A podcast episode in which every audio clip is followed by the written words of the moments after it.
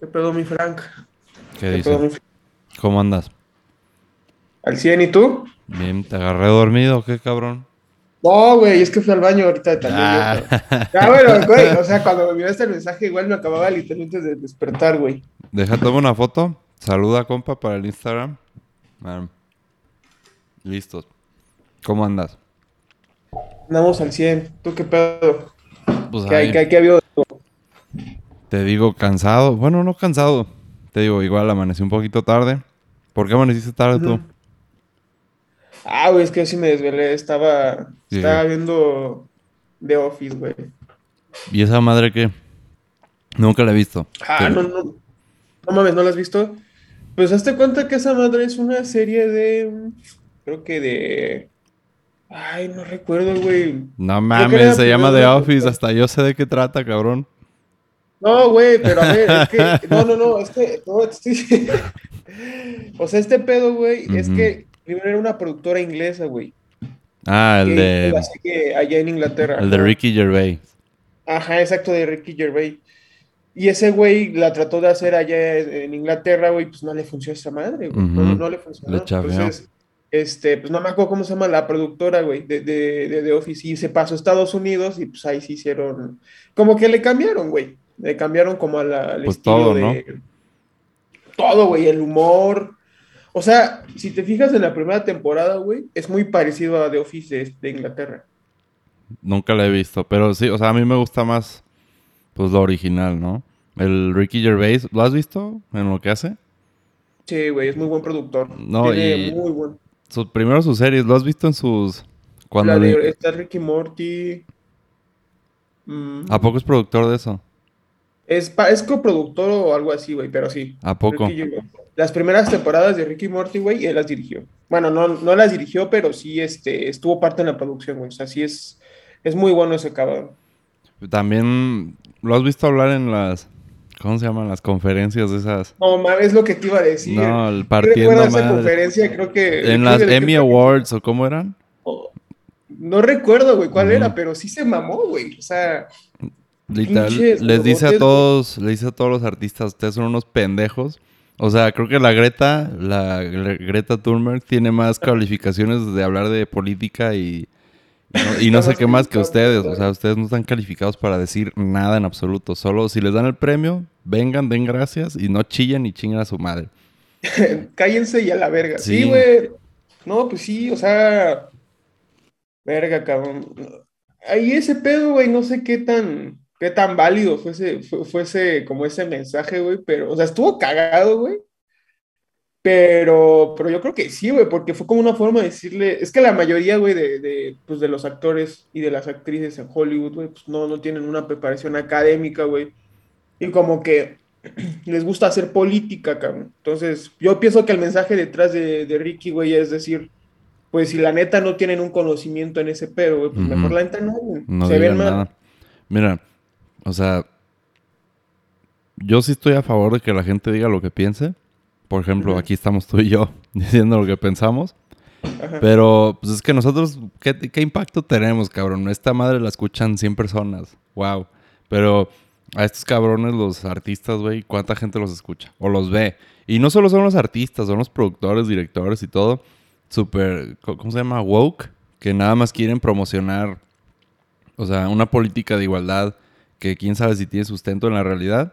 Todo eso, por ejemplo, las de Frozen, yo nunca las vi. Pero a mí me dicen que es propaganda política de feminismo.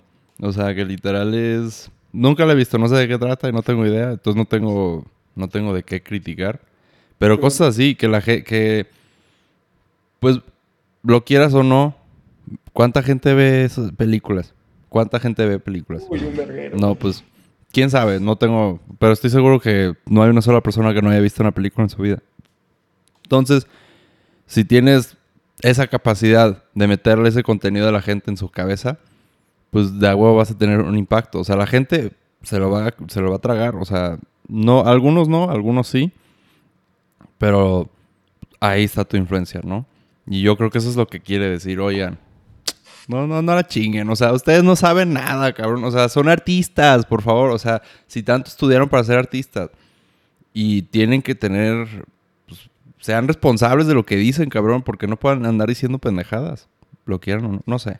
Sí, güey, yo, yo creo que sí, sí, eso no lo había pensado, güey, o como que sí lo había pensado, pero no lo había como que meditado bien, güey. Y es que sí es cierto, cabrón, porque pues estos güeyes, güey, de Hollywood tienen todo un potencial, o todo un público, güey, que los ve y que pues cualquiera puede seguir o puede estar, o sea, güey, o sea, de alguna forma o bien puede adoctrinar a los, al público menor, de- o sea, inconscientemente, güey, o el público ya que es un poco mayor de edad, güey, pues también puede, o sea, los va a escuchar, güey, de a huevo, pues porque son figuras mundiales, güey. Entonces, estos cabrones tienen como un, una potencial eh, forma de llegar a los oídos y a las mentes de mucha gente, güey. Creo que sí es cierto, güey. Lo que dicen es, si no sabes de lo que estás hablando, pues mejor no lo hables. Ciérralo, ciérralo. Sí, Por o sea, por sí ej- importa. Por ejemplo, o sea, a ver, es que lo que sí podemos poder pensar es que, güey, pues no, no son, o sea, no podemos pensar que son unos pendejos, o sea, algo saben, ¿no? Nada Sí. más tienen que mediar bien qué es lo que dicen y pues considerar que lo que dicen tiene impacto. Y, no, o sea, pero el problema es que cuando empiezas a meter tus visiones, eh, no me gusta decir políticas, pero simplemente tus visiones de vida en, tu- en tus productos, normalmente esos no salen bien. Te voy a dar un ejemplo, o sea, los de CW, Ajá. los que son de, ¿cómo se llama? Green Arrow, eh, Supergirl y... ¿Has visto esas madres? The Flash. me- me The he Flash, yo no los he visto, o sea, porque dicen que es una porquería, es una broma. Pero si te fijas en los episodios, por ejemplo, de Supergirl, a cada rato, güey, siempre... O sea, en inglés se dice preach. está- andan preaching, o sea, están... eh, ¿Cómo se dice? Cuando estás... Siempre yo, siempre yo. O sea, pero- o sea, Supergirl dice, entonces no me estás dejando porque soy mujer. Y que, güey, o sea, nada que ver con eso. Se, se ve muy forzado, ¿no? Se ve muy Forzadísimo, o sea, que ni al caso viene. Hay otra, la de Batwoman, que también, o sea, escucho bromas y chistes que dice de que el, el traje de Batman, de que ahora sí está bien porque le queda una mujer. Güey, o sea, a nadie le importa, o sea, no, no digo que esté mal. Eh, No, o sea, no es, no es que le quedo, no, güey. Es el, el hecho de que sea forzado. Qué güey. necesidad de andar diciendo pendejadas, ¿no? Y, güey, son los, o sea, justo esas mamadas son lo que han hecho que la gente, que la gente deje de ver eso. O sea, si ves los ratings de views, nadie ve eso, güey. O sea, es una broma, nadie, porque en vez de centrarse en contenido genuino, auténtico, Sí, se, se van por una propaganda que pues a nadie le interesa ver la tele para ver propaganda, güey. Bueno, y eso es todo lo que ven. Güey, el mejor ejemplo, el comercial de Pepsi. ¿Has visto uno con, Ken- con la Kendall Jenner? No, güey. O sea, e- ese lo sacaron. Fue así todos, ¿qué está pasando aquí? O sea, la gente se puso, el- o sea, ya sabes cómo es, nadie se puso el tiro en la vida real, nada más. En su computadorcita ya puro, puro, pura gente empezó a quejarse. Que, pues, güey, había una protesta y Kendall Jenner andaba ahí pendejeando, se le estaban haciendo el cabello y, ah, mira una protesta, voy a unirme. Y entonces, güey, nada más... Ah, ¿es una foto o me estoy equivocando? Mm, También, o sea, pero total, es un comercial de Pepsi. Y entonces lo único que hace esta pendeja es va y se acerca a los policías que están protegiendo, ¿cómo se dice? Cuidando que no se. que no se. que no se pase a mayores riesgos. O sea, va, le da una Pepsi al policía y ya todos son amigos, güey. O sea, pero ¿me entiendes? Todos los policías blancos y toda la demás gente negros, o sea, y se- yo creo que se nota gente de cabello de color, cabello de color y la chingada, o sea, que de otro, de otras, de otros gustos que no quieren encajar en el marco social, no tengo idea. Pero, güey, todos dijeron, esto es una broma, o sea, esto es una asquerosidad, o sea, nadie quiere ver esto. O sea, ¿para qué nos metes este contenido político en la... No, no sé qué piensas. Güey, es que, o sea, a mí la neta igual me incomoda, pero sigo sin entender de alguna manera el por qué me incomoda este pedo. O sea, no, no me incomoda el hecho de que metan a mujeres o, por ejemplo. Eh, en actores que ha, ha- ha habido una tendencia de meter actores este, afroamericanos, güey. O, en- o en- reboots de mujeres. Sí, sí, sí, justamente. Y sigo, o sea, yo, o sea, no, no es el hecho de que sea racista o que sea homófobo o cualquier cosa, pero simplemente eh, como que vaya, o sea, está, no sé si uno está acostumbrado, si no es la línea, por ejemplo, del canon de cierta película, güey, de, no sé, Exacto. ¿Cómo eh, es que debe ser bueno, o cómo siempre ha sido, no? Ajá, como siempre ha sido. Este, y el pedo es que te cambian, te cambian la historia, güey, y ponen a una mujer. O sea, no, no te ponen a una persona de una diferente etnia, güey. Eh, y dices, ok, eh, mm, el, yo creo que mucha gente, güey, se da cuenta que los directores y los productores los fuerzan o ellos de alguna manera tienen que estar eh, a meterse de contenido, güey.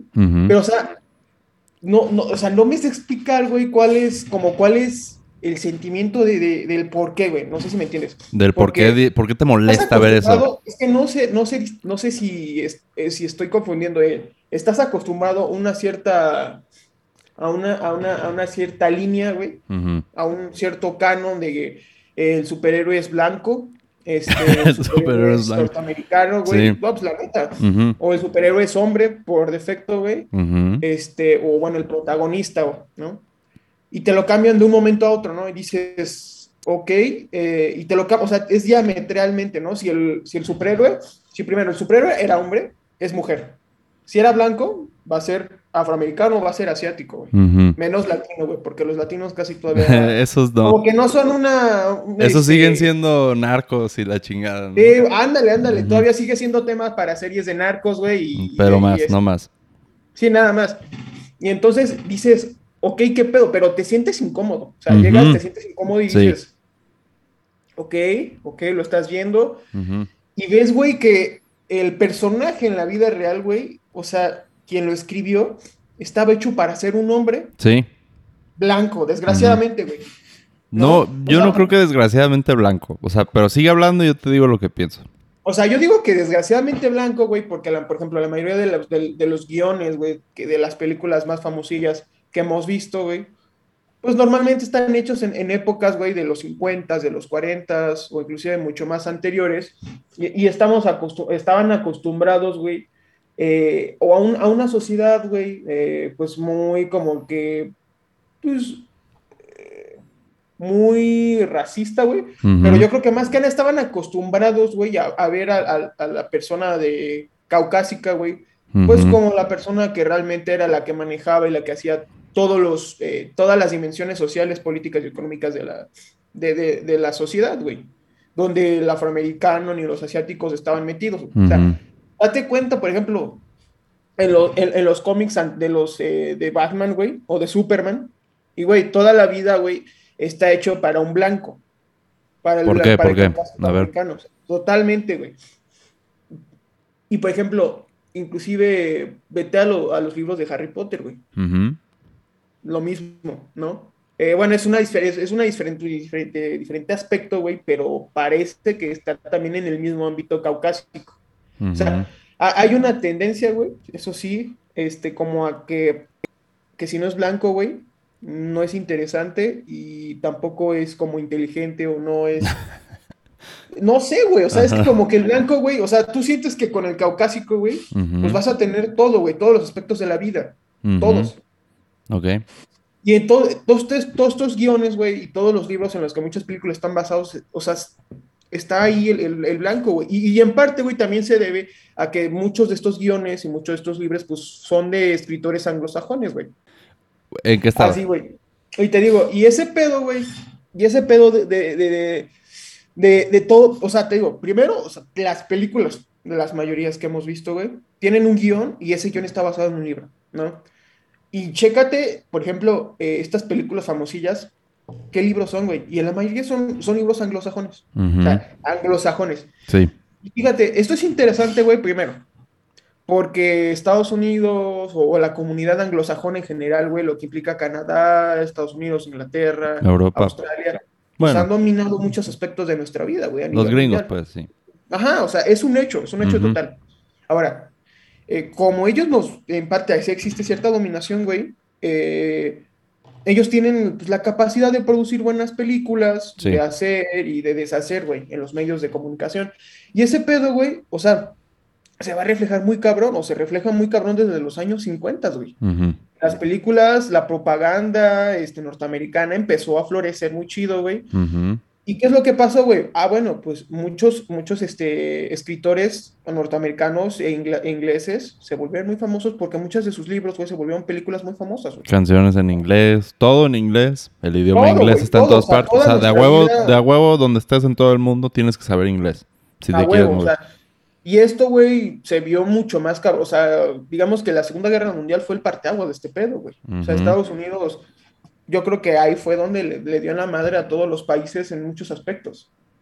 Entonces, desde ahí, güey, empieza a ver esta propaganda, güey, y esta como forma de ver eh, los medios de comunicación, en, en que los medios de comunicación, güey, dicen, pues la forma y el estilo de vida va a ser blanco, ¿no? Ok. Entonces, empieza, empieza a haber cierta alineación, güey, en donde eh, estas películas, güey, empiezan a mostrar los blancos, y esta tendencia sigue hasta los 2000, 2010, güey. Ujú. Y a veces que empiezan ya estos movimientos un poco más este, inclusivos, eh, entre, entre comillas, ¿no? Inclusivos, em, como que eh, a tratar de incluir a otras minorías, güey, Más igualitarios, que están, Más que están, representativos. este, representativos. Entonces, ajá, exactamente. Entonces, pasa de un periodo, güey, en el que dejas de, bueno, que estás acostumbrado a esta forma de vida en la televisión blanca, caucásica, y pasas a una en la que luego, luego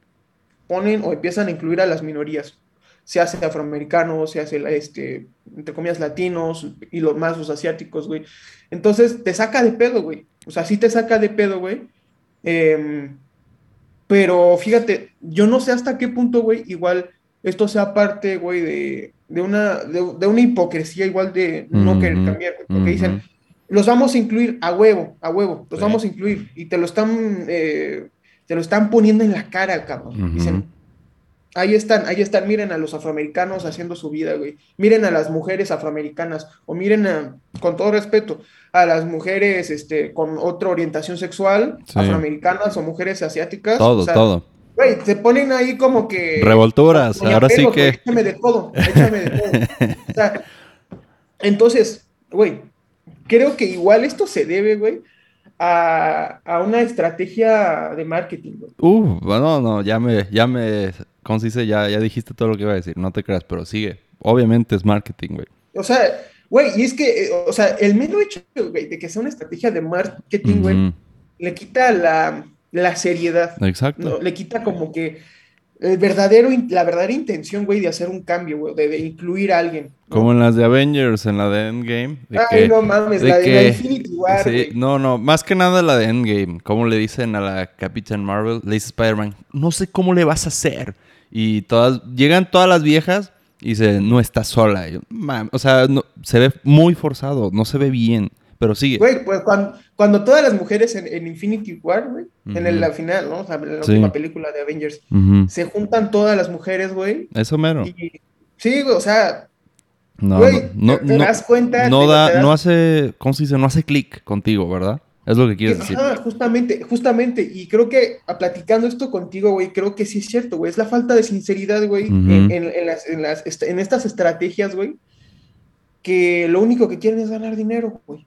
Y abrir a su público, güey, abrir este otro público, güey, que a huevo pueda recibirlos y que diga, pues ya no estoy viendo al clásico eh, blanco heterosexual, este, de siempre, como protagonista. Exacto. Pero, güey, termina siendo lo mismo. ¿Qué?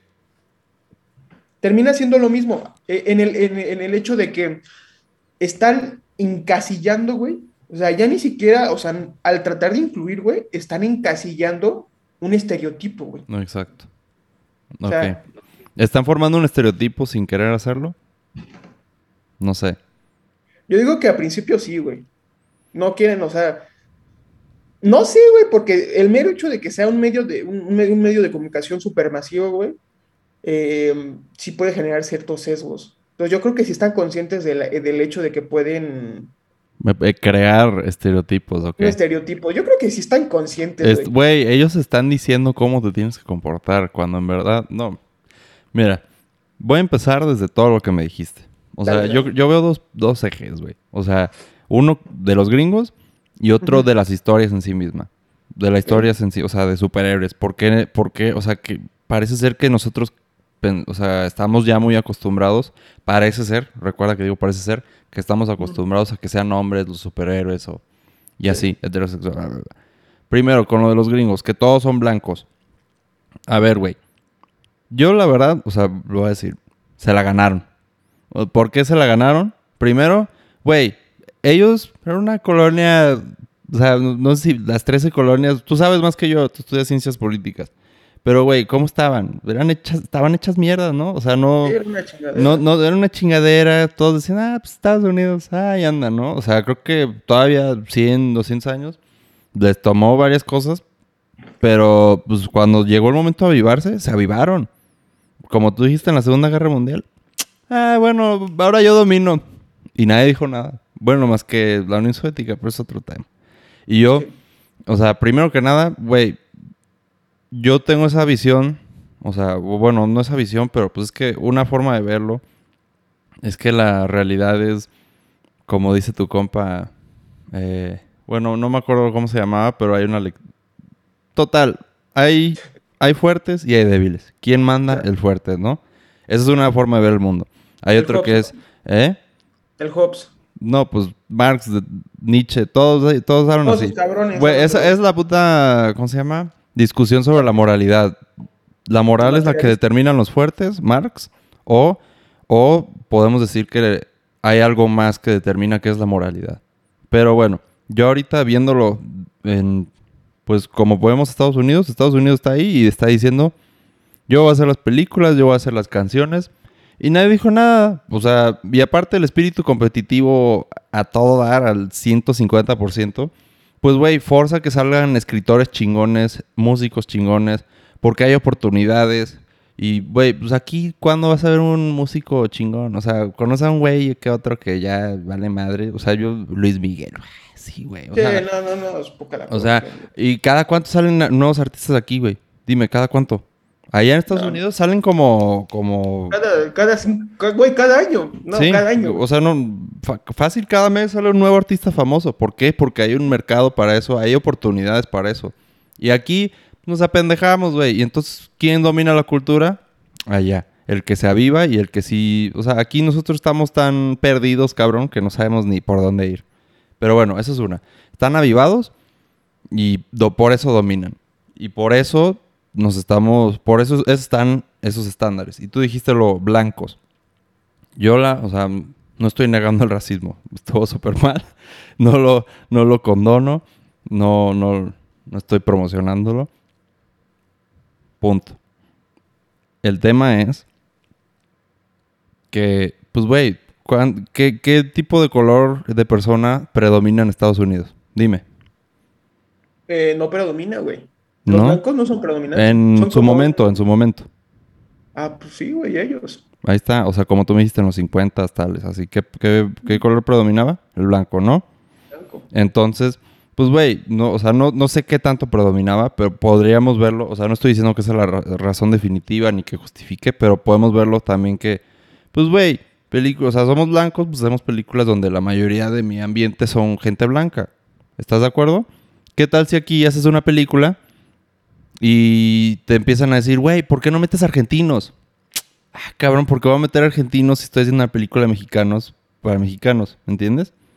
No estoy... Güey, pero ahí, ahí sí cambia, ¿no? Ahí sí cambia. Entiendo, entiendo que hay más, hay más, eh, hay más comunidades y hay mucha más gente de ciertas comunidades, pero estás de acuerdo que en su momento eran mayoría y al final ellos eran los que, pues güey, dominaban todo eso, entonces, pues como no había más gente que estuviera en ese mercado, pues lo estaban haciendo de acuerdo a sus estándares, ellos estaban exponiendo su visión del mundo y no por ser racista, no quiero, no quiero pensar o.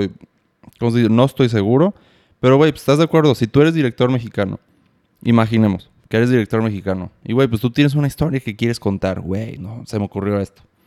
Pues, güey, no vas a poner... Igual y a veces yo creo que hasta el director o el escritor, el que tú quieras, pues se ve a sí mismo como el principal, ¿no? O, Ujú. quiere, o pues todos nos vemos como el principal o como cualquier parte de la película, ¿no? Entonces yo creo que el director pues está exponiéndose a sí mismo. Y güey, pues no se va, o sea, un director blanco no se va a exponer como un, un güey, o sea, ¿me entiendes? No, no se identifica con esa persona de inmediato. ¿Podría ser? No estoy seguro. ¿Tú qué piensas? Fíjate, güey, que ese es un pedo, güey, que, que tú mencionas así para, para, o sea, para comenzar ese pedo. Creo que, o sea, tu lógica, eh, o sea, me parece bien, güey, que, que dices, bueno, el director mexicano, güey, pues obviamente, pues va, va a grabar una película de mexicanos para mexicanos, güey. Y, y no pasa así, güey. A ver. Uno pensaría que debería ser representativo de acuerdo a la temática de la película, güey, pero date una vuelta por ahí de las películas mexicanas que han habido desde el Sí, sí, las viejas. desde los pues. 2000 tal vez, güey. O Ah, bueno, ok, ok, no, desde los 2000, desde siempre, güey. Que sean a color, para que tú puedas distinguir. Y realmente no pasa eso, güey. Los, los directores tienen una tendencia a usar gente un poco de color un poco más claro, güey. O sea, existe esta tendencia un poco discriminatoria. Y no, no quiero, no quiero decir, güey, que eh, el pinche eh, digamos que los directores están ahí discriminando, discrim- no, no, pero creo que ya es algo que es inconsciente, güey, que ya está en el inconsciente, no solo norteamericano, sino por lo menos en el caso de México, en donde tiene que salir como protagonista un chavo de ojos de color, ojos de color, que esté medio güerito y así, ¿no? Y el malandro va a ser el moreno. Chécalo ahí, no, Sí, güey, sí, o sí. sea, No, no, no estoy, no estoy en desacuerdo. No, no. Adelante. Este, y vas a decir, bueno, ¿qué pedo que está pasando aquí? O sea, Ujú. vete a las películas, las últimas que han salido mexicanas, y si hay una cierta tendencia, güey, a que los protagonistas eh, sí haya, sean de color blanco, güey, o sea, medios caucásicos, Ok. de estilo europeo. Y esto igual, güey, o sea, se debe a, la- a la faceta norteamericana, güey, de, de las, de, o sea, de, de promocionar su, su caucasidad, ¿me entiendes? Es que este, este pedo, bueno, es que el racismo en México, güey, está muy, o sea, está, o sea, hay muchas explicaciones de este pedo, o sea, y está muy cabrón el racismo. Y hayan estudios, güey, si hay estudios, eh, creo que hay uno por ahí del 2018, 2019, güey, elaborado creo que por el Colegio de México y otras instituciones afines, güey, que sí señalan que es sistemático este pedo, por lo menos en México, y que sí eh, hay muchas desventajas en el acceso a la educación, en el ingreso, o sea, que Claro. una persona... De acuerdo a tu color. Sí, desgraciadamente. Ok. Y, y en México, güey, yo creo que hay varias razones, ¿no? Eh, la más que la, que conocemos más es que, bueno, Estados Unidos, güey, como es un país dominante, pues exporta su caucasidad, güey, y es el como que el criterio, güey, de lo que es bueno, de lo que es mejor. Entonces, pues normalmente, pues como que se adopta, muchos países lo adoptan, ¿no? Y otro ejemplo es Japón, güey. Japón es un país súper racista. Corea del Sur es un país súper racista, güey. Eh, por ejemplo, eh, a mí me comentaba un amigo, güey, que, que normalmente la gente eh, eh, de color muy moreno, güey, en, en Japón o en Corea sí es media mal vista, güey. O sea, sí ¿Qué cosa? ¿Un, un qué? una gente de, de un color muy eh, oscuro, güey, por, así decirlo, un afroamericano, Sí. un afrodescendiente o eh, que, sean, que tengan un color de piel un poco más oscuro, güey, Sí. sí son mal vistos, güey. O sea, no son bien tratados. Y si los comparas, por ejemplo, el chiste chavo me decía, se fue de intercambio, güey, a, Jap- a Japón, creo, o a, Corea, pero se fue a, Japón unos días Ujú. o unas semanas, y me, me comentó este pedo, güey, y que el extranjero blanco, güerito, güey, es muy bien visto, Sí, claro. ¿no? Pero yo no estoy diciendo, Entonces- yo no estoy, o sea, es que... No, no, no, pero Me- aguanta, Este- este. O sea, lo que estoy diciendo, güey, es que. Estados Unidos, güey, ha impuesto un estándar de belleza, un estándar de lo que es bueno, Sí, eh, de acuerdo a un color de piel. O sea, Sí. su estándar se basa en un color de piel. sí. De ahí partimos. Y muchos países lo han adoptado, y uno de ellos es México. Te digo que México eh, no solamente es por el estándar de Estados, o sea, no es por el, no solamente es por el hecho de que Estados Unidos sea la potencia y, y imponga un criterio que es como el color blanco, como lo bueno, eh, sino que también es otro, es un problema ya más histórico, güey, que va desde la Nueva España, güey. Pero lo que, a lo que, digamos, mi punto es que en México, por lo menos, tú nunca vas a ver de manera muy representativa que un director, pues, ponga a, gente morena, este, Pues no sé si has peli- visto películas viejas. Yo, yo he visto una que otra y no todos son tan blanquitos. O sea, igual y sí, eh, o sea, no, no veo tantas. Y te digo, pero ¿de qué años son? Son de los 50, ¿no? Ujú. del siglo, del siglo de oro mexicano, del siglo de oro mexicano, Ok. donde todavía no había un- un- una imposición más fuerte de Estados Unidos.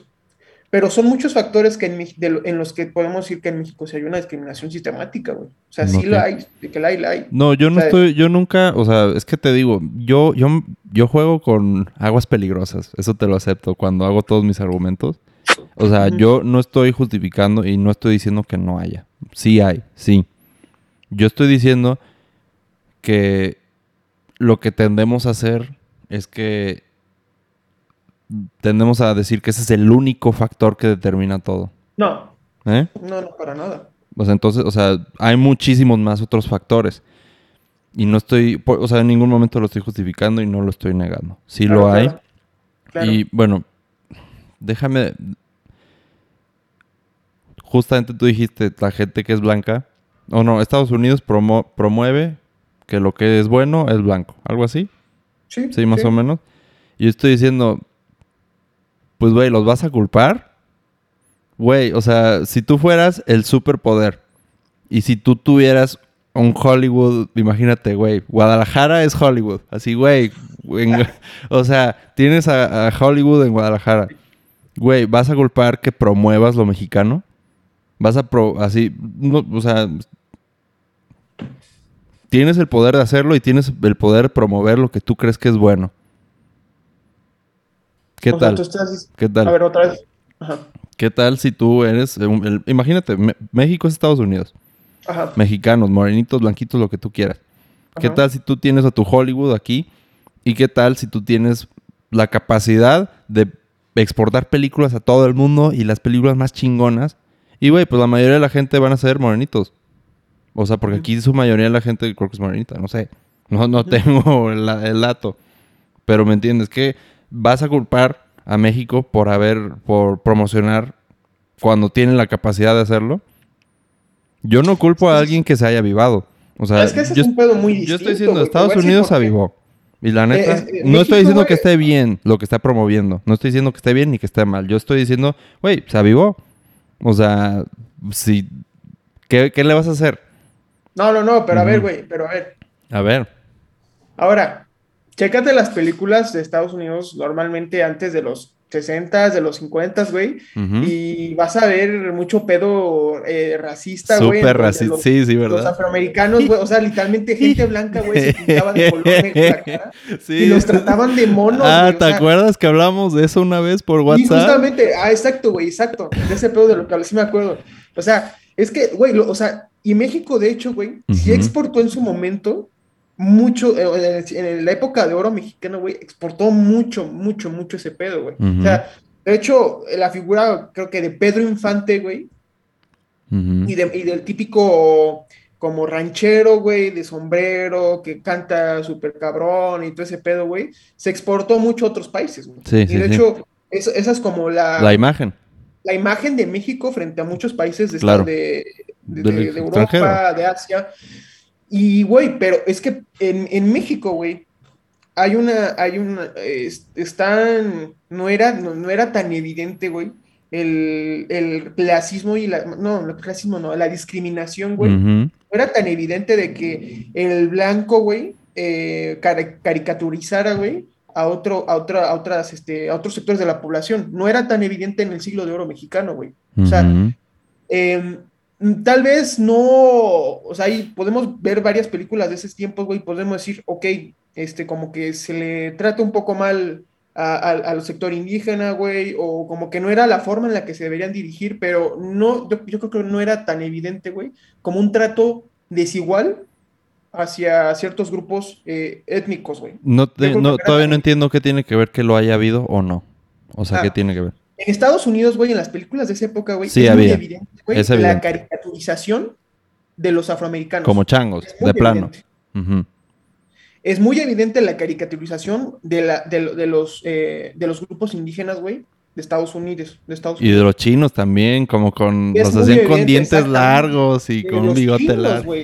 Ajá, y, y, o, o sea, güey, el, he- el mero hecho, güey, de que un, o sea, de que, o sea, yo, yo creo que el mero hecho de que estos cabrones se vistiesen o se pintasen la cara, güey, para representar uno de esos güeyes, y además, güey, los tomaran como objeto de burla, güey. Está mal, claro. les daba como que un estatus muy inferior, güey. O Sí, sea, claro. cuando te burlas normalmente de alguien, güey, pues con todo respeto lo pendejeas, ¿no?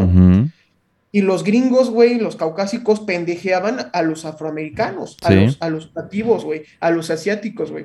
Y esta imagen, güey, se quedó muy grabada, cabrón. ¿no? Sí. Entonces, y esto, y esto era lo que ellos exportaban a, a otros países, güey. Ellos exportaban, güey, que, que los tontos, güey, que los ineptos, que el objeto de burla, güey, Son eran ellos. las otras razas menos ellos.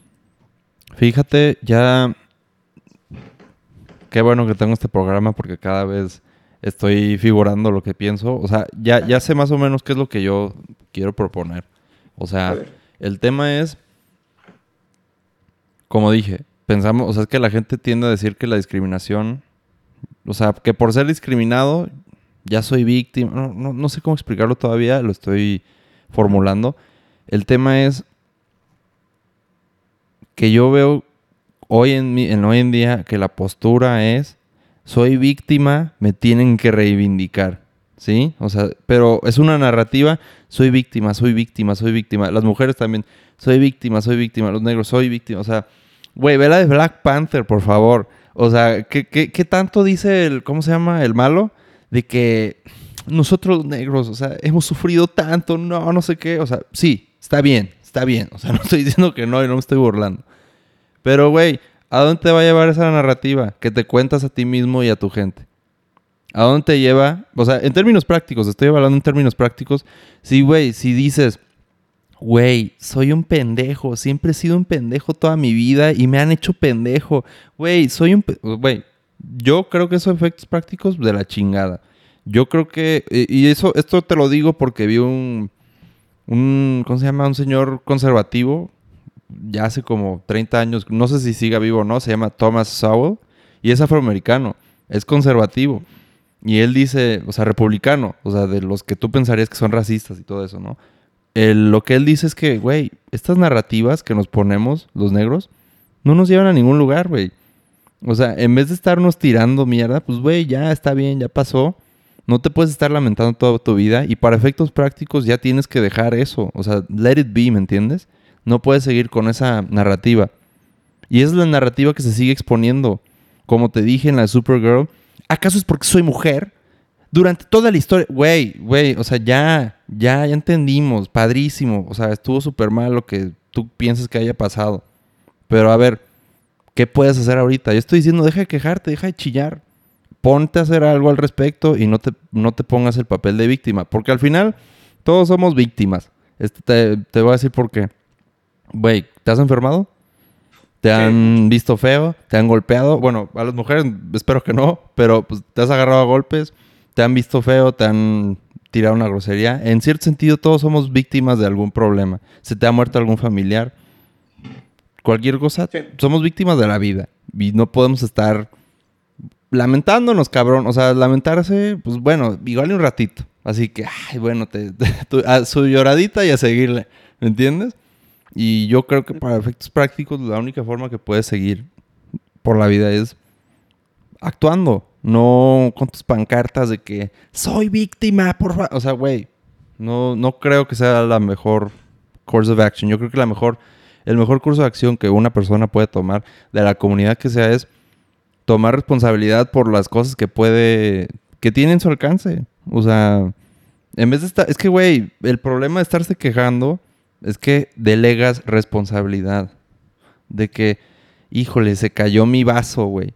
Es culpa del blanco. O sea, güey, o sea, es que puede que, suene, puede que suene muy extremo, pero es que creo que llegas a esos extremos, güey. O sea, ¿por qué las mesas son blancas? Estoy seguro que esto es un, un complot por... ¿Me entiendes?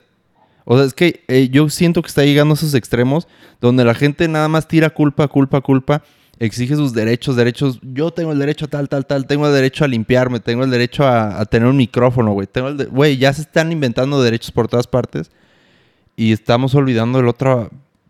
Yo estudiamos derecho, güey. ¿Qué está al otro lado del derecho? ¿Cuál es la otra cara de la moneda? Pues, ¿Cuál es el curso más importante de derecho civil, güey?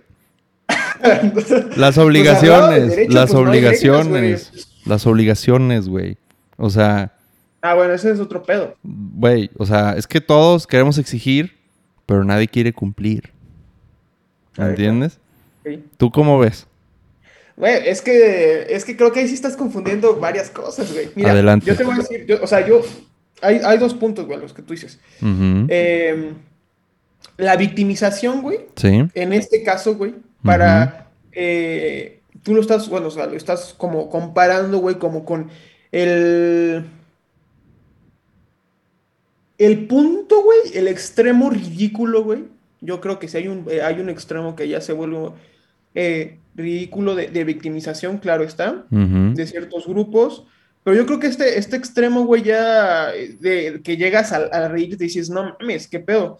Es de- es- o sea, yo, por lo que he visto, güey, por ejemplo, en las redes sociales, es de, la, de, de los grupos justamente blancos, date cuenta, a ver, los memes, güey, de, Sí. las, de, las, de las mal llamadas feminazis, güey. ¿Cuál es el meme? ¿Cuál es la imagen que tú ves? Es Una, niña, una señora gritando. güey, gordita, Sí, sí, con lentes. exactamente la En la, visto, en la esta de Trump, que, que estaba gritando cuando nomina- nombraron a Trump. Ajá, Tomó justamente, protesta. justamente. El extremo de ridiculización, Es eso. Al, que llega- al que llegan son de personas que tienen el privilegio, güey, que tienen ese privilegio de que tienen en, eh, privilegios económicos, sociales, eh, sistemáticos, güey, y que teniendo ese privilegio, güey, dicen, me están discriminando. O sea, una, una, una, una mujer blanca, güey, que Mm. diga, me discriminan. eh, y, que, y aparte que tenga dinero, que- porque normalmente es lo que se ve en las redes sociales, güey, que mujeres blancas con dinero, eh, en esta, bueno, en un aspecto, ¿no? Eh, digan, eh, me están discriminando, que esto y que lo otro. Y llega su contraparte afroamericana y le dice, oye, ¿qué pedo? O sea, eres blanca y tienes dinero. Exacto. ¿Cómo puedes decir que te están discriminando por cierta cosa cuando en realidad es a mí quien me están discriminando? Ujú. O sea, ese es un extremo ya ridículo. Exacto. Ridículo por el- la necesidad de llamar la atención.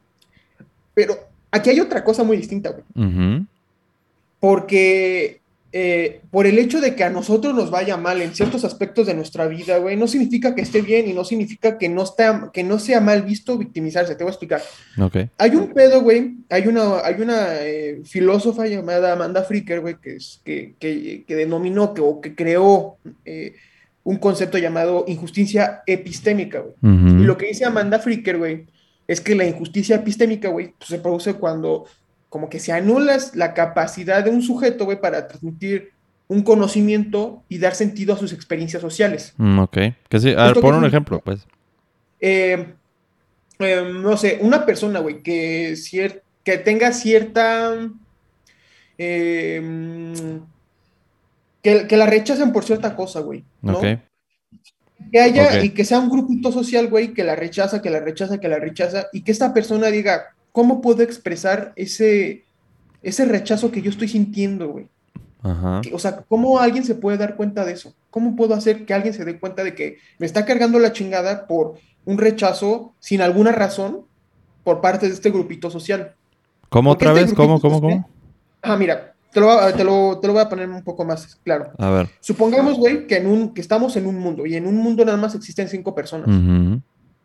Y una persona de las cinco la rechazan, güey, la tratan mal, Sí. eh, eh, le hacen un buen de cosas, güey.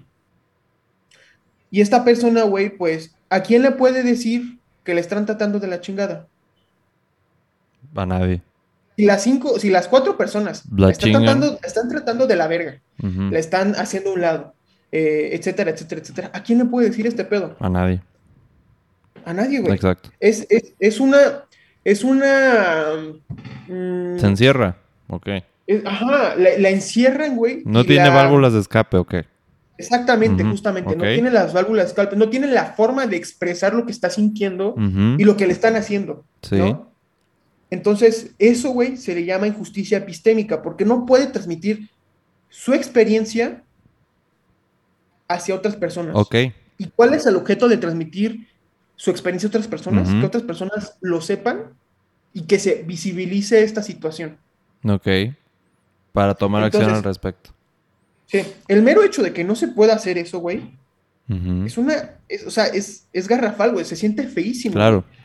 Y no, no, o sea, sientes que nadie te entiende, güey. Entonces, lo que Amanda Fricker dice, güey, es que en muchos aspectos de nuestra sociedad eh, existen muchas injusticias que Pasan no desapercibidas. han sido podido visibilizarse, güey. Pasan desapercibidas. Primero, ajá, que pasan desapercibidas, porque este grupo o este sector está tan, opre- eh, tan oprimido, güey, que ni siquiera puede expresarse. Exacto. O sea, Bien, antes la opresión que ni siquiera puedes expresar ese pedo, bien. ¿no? Entonces, volviendo, a- volviendo al caso de, de la discriminación en México y en Estados Unidos, güey, que, que hemos visto, güey, que está, o sea, que a veces está muy forzada, y ahorita lo distinguiremos de que está muy forzado, pues lo que pasa, güey, que yo creo que sí está bien, es que, por ejemplo, la película de Black Panther que tú dices, güey, Ujú. o sea, está chido, güey, que sí lo visibilicen ese pedo, güey, porque ya están visibilizados, están, lo están visibilizando, güey, en, en, en públicos, en, en- el, en el público, güey, y no importa en la nacionalidad, güey, o sea, lo están haciendo ver, pues lo que están sufriendo estos grupos, este... Claro. Lo están visibilizando, y, y el mero hecho de que se den cuenta de lo que está pasando, güey, le cambia el chip a las personas, güey. Cuando, cuando alguien te dice lo que siente, güey, cambia tu perspectiva sobre esa persona. Exacto, pues justo como lo que Cambia estamos haciendo aquí, ¿no? Justo lo que estamos haciendo aquí. Ajá. Ah, exactamente, justo. Y es como un proceso diale- dialéctico. ahí está. Entonces, cuando hacemos esto, güey, pues podemos cambiar muchas cosas. Y lo que ha pasado en Estados Unidos, güey, es que poco a poco, en ciertos aspectos, se ha vis- visibilizado. Pero llegamos a un punto, güey, en que esta estrategia se vuelve un, Extrema, innecesaria. para ganar dinero, güey. Sí, lo que tú decías del Y- marketing. Exactamente. Y cuando esto no es sincero, güey, Vale madre. vale madres, güey, porque estás perdiendo el punto de la visibilización. Exacto. Lo estás usando para tus propios fines, para cómo se te acomode a ti. Totalmente. Y normalmente estos grupos de, ¿cómo te lo puedo decir? Están perpetuando otra vez lo mismo. Claro. Porque, ¿cómo te lo puedo decir? Mm, esta sinceridad se elimina, se elimina el objetivo verdadero de, de, de, de hacer público el problema que está sucediendo. Entonces, cuando ya lo vuelves un marketing, güey, pues lo vuelves una Big Mac. Exacto. O sea, el problema lo vuelves una Big Mac y cuando lo vuelves una Big Mac, güey, Carece de valor. Carece de valor. Simplemente. carece de valor justamente y cuando carece de valor, güey, ese problema lo vas a mandar a la chingada, güey. Exacto. O sea, porque te están diciendo, vamos a meter a una mujer, ok, va, va, que está maltratada, bla, bla, bla. Y tanto te meten, güey, que tanto te meten de forma indiscreta, güey, e insincera, que el público, güey, le va a valer. Y es algo científicamente demostrado, güey. Cuando, por ejemplo, e- este, este est- estudio que te llegó, eh, lo que dice es que una persona normalmente en las redes sociales, pues va a ver un chingo de pedos, güey, del, del, del medio ambiente. Sí, es- me imagino que tú has visto en, en tu feed o de Instagram o de Facebook o de cualquier red social, güey, que está llena de problemas medioambientales Sí. o de problemas de guerras, güey. ¿no?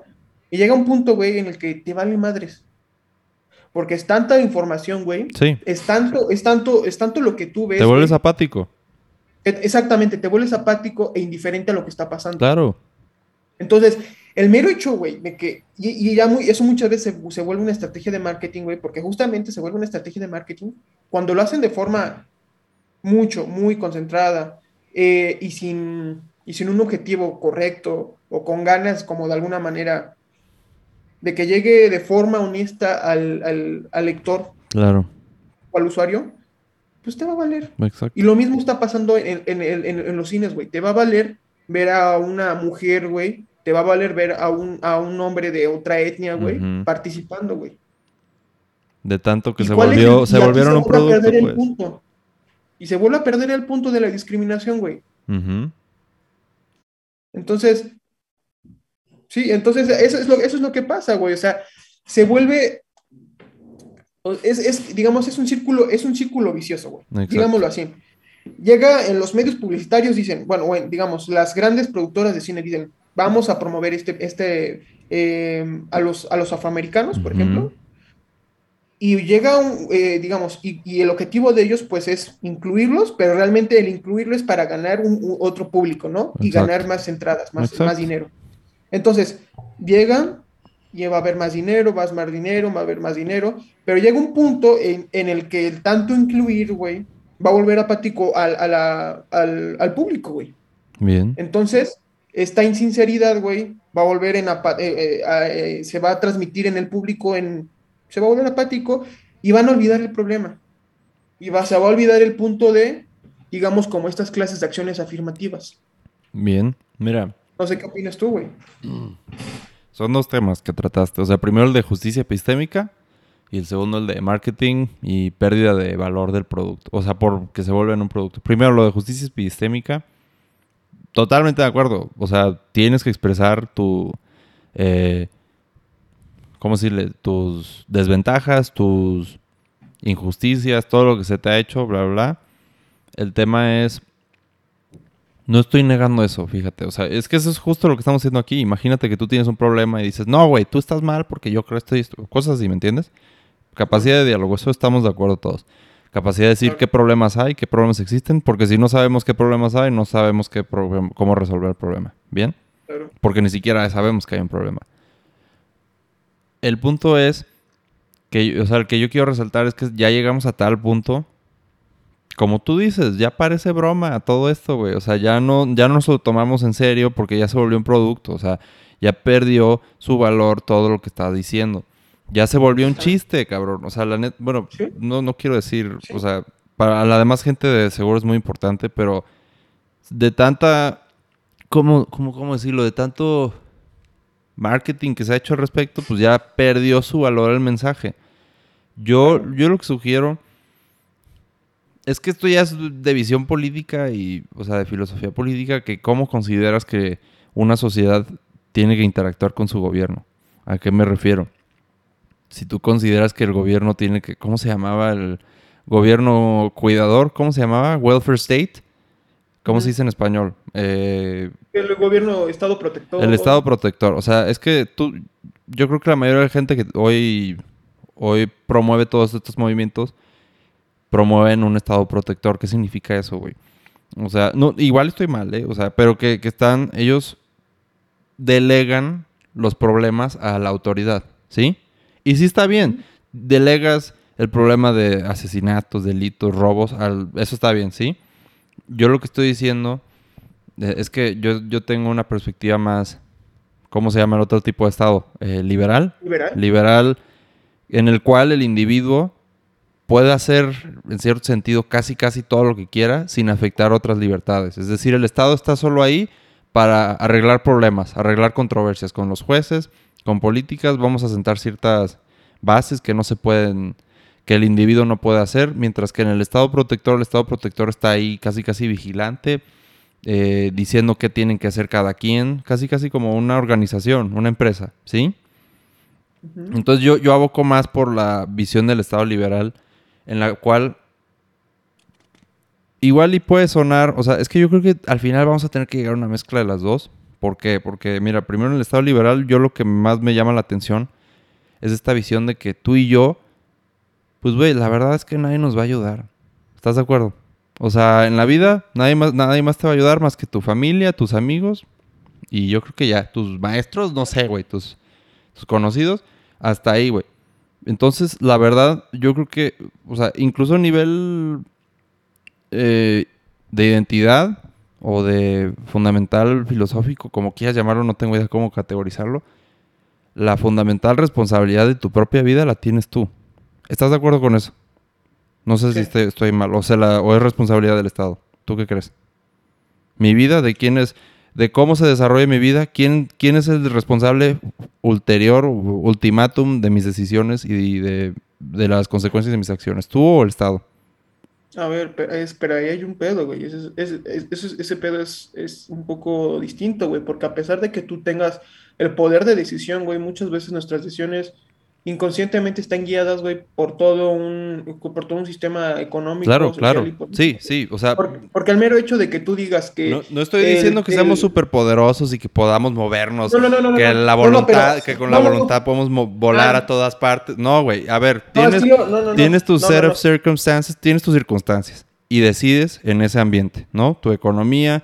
Pero a ver, pero a ver, chécate algo, ah, pero chécate algo. Nosotros decidimos en función de dónde estamos parados. Por eso, eso es, exactamente lo que estoy diciendo. Y dónde estamos parados es decisión del Estado, güey. No, no, güey. O sea, claro que sí. No, claro que sí, la mayoría de las veces, Incluso aunque lo quiera, incluso aunque lo quiera, los resultados que él quiere no, no los controla él. O sea, el Estado no es la única eh, no es el único no, no factor. es el único, güey, pero no es el único, pero sin embargo es, es el que tiene más capacidad de decisión y de influencia en, la- en- los aspectos. Claro, claro. No te digo que sea todo el Estado, hay, otras orga- hay otros organismos, hay otros entes, este, como pueden ser eh, las empresas, güey, eh, las sociedades o ciertos grupos Exacto. que tienen influencia, sí, Exacto. pero en un estado, en, en un estado eh, occidental y democrático, güey, quien tiene por lo menos un 70% de poder de decisión sobre en, en- en dónde vamos a estar parados es el Estado, sea o no liberal, güey. Ok, bien. Entonces, por eso es lo que estaba diciendo. Al final, yo creo que tenemos que llegar a un punto medio donde tú, tú, pues, güey, yo creo que al final tienes tu of- tu, estás jugando póker, güey, tienes tus cartas. Es así, te Ujú. las dio el Estado, como tú dices, ¿no? Te las dio... Es que a mí no me gusta decir el Estado. A mí me gusta decir, la realidad te dio tus cartas. Y la realidad es el Estado, la- las empresas, tu sociedad, tu grupo comunitario, todo, tu economía, ahí están tus cartas. Puta, no sé jugar póker, pero supongamos que tienes unas cartas muy de la chingada. Ok, Ok. ok, ahí estamos de acuerdo que tú no decidiste tener esas cartas, ¿sí? El Sí. Estado, la realidad lo decidió por ti, más o menos, más o menos. ¿Sí? Eh, yo lo que estoy diciendo es, bueno, vamos a jugar las cartas. eh, voy a, vamos a intentar jugar las cartas de la mejor manera posible, de la manera más responsable posible. No voy a aventar las cartas a lo pendejo. No voy a tirar mi dinero si sé que voy a perder. ¿Sí? ¿Algo así? Ok. Y yo lo que sugiero que el Estado haga, proteger. Mira, mira, por un lado liberal, decido cómo mover mis cartas y por el otro, por el otro lado el Estado está ahí para checar que este güey no se haga pendejo, que digo que tu contraparte no ande, no se saque un as de la manga, literalmente. O sea, que literal el Estado diga, oye, oye, ¿tú, tú, tú qué traes? ¿Tú qué traes? Así, aquí se juega de acuerdo a las reglas, ¿sí? Y, y mucha gente, esto lo podemos ver en el problema de Wall Street del 2008. O sea, yo me acuerdo que vi la película con el Matt Damon que narra toda la, eh, la situación. Y, güey, que al final del día, ¿qué estaban haciendo los inversionistas? Estaban apostando con, los, con las hipotecas de, de las casas, ¿sí? Güey, literal, apostando. O sea, ah, güey, yo voy a apostar a que tu apuesta de la apuesta va a perder. O sea, era una apuesta de la apuesta de la apuesta, güey. Era una chingadera, o sea, eso está totalmente mal. Pe- y justamente ahí es donde yo digo, el Estado tiene que poner esas reglas y tiene que ejercer, y tiene, ¿cómo se dice? Eh, eh, realizarlas. Eh, o sea, tiene que, ¿cómo se dice? Que, ah, hacer que coincida la realidad con las reglas que impone. O sea, que los inversionistas no anden jugando con las cartas. De las, que, de las que no anden jugando. O sea, y eso ya es un tema, creo que al final, de qué, qué se permite y qué no se permite. Entonces, mi visión es, güey, yo la verdad sí creo que aunque 70% de tu realidad o del estado esté, te determine tu, tu situación, lo único que te queda a ti hacer, o sea, la, la final decisión la tienes tú, aunque sea el 30%. ¿Estás de acuerdo? Ok. Em, a ver, tú sigue diciendo ya. O, te- güey, si, es que, güey, si tú me das esa visión, o sea, y puede que estés bien, no estoy diciendo que estés mal, pero es que se me hace una visión muy chafa, o sea, no estoy diciendo que pienses chafa, sino que es, al final tiene consecuencias muy chafas pensar que nuestras decisiones no tienen impacto en nuestras vidas, güey.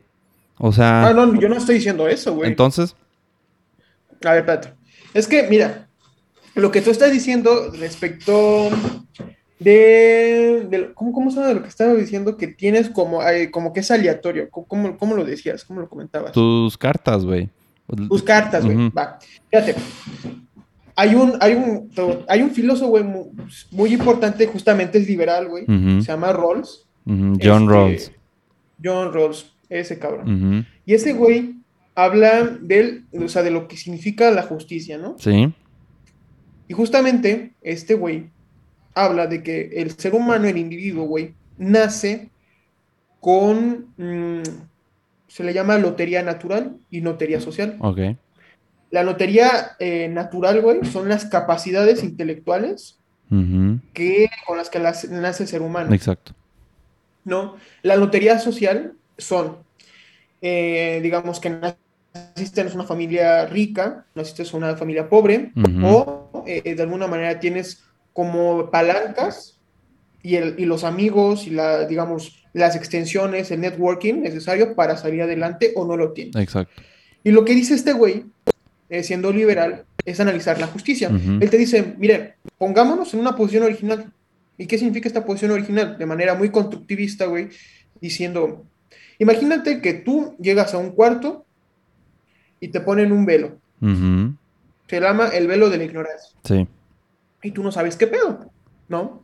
Eh, tú no sabes si vas a ser el hombre más cabrón, tú no sabes si vas a ser el hombre más jodido. ¿no? Eh, ahora, entonces, supongamos que llegas a ese cuarto con otras cinco personas y hay un pastel ahí, Ok. ¿no?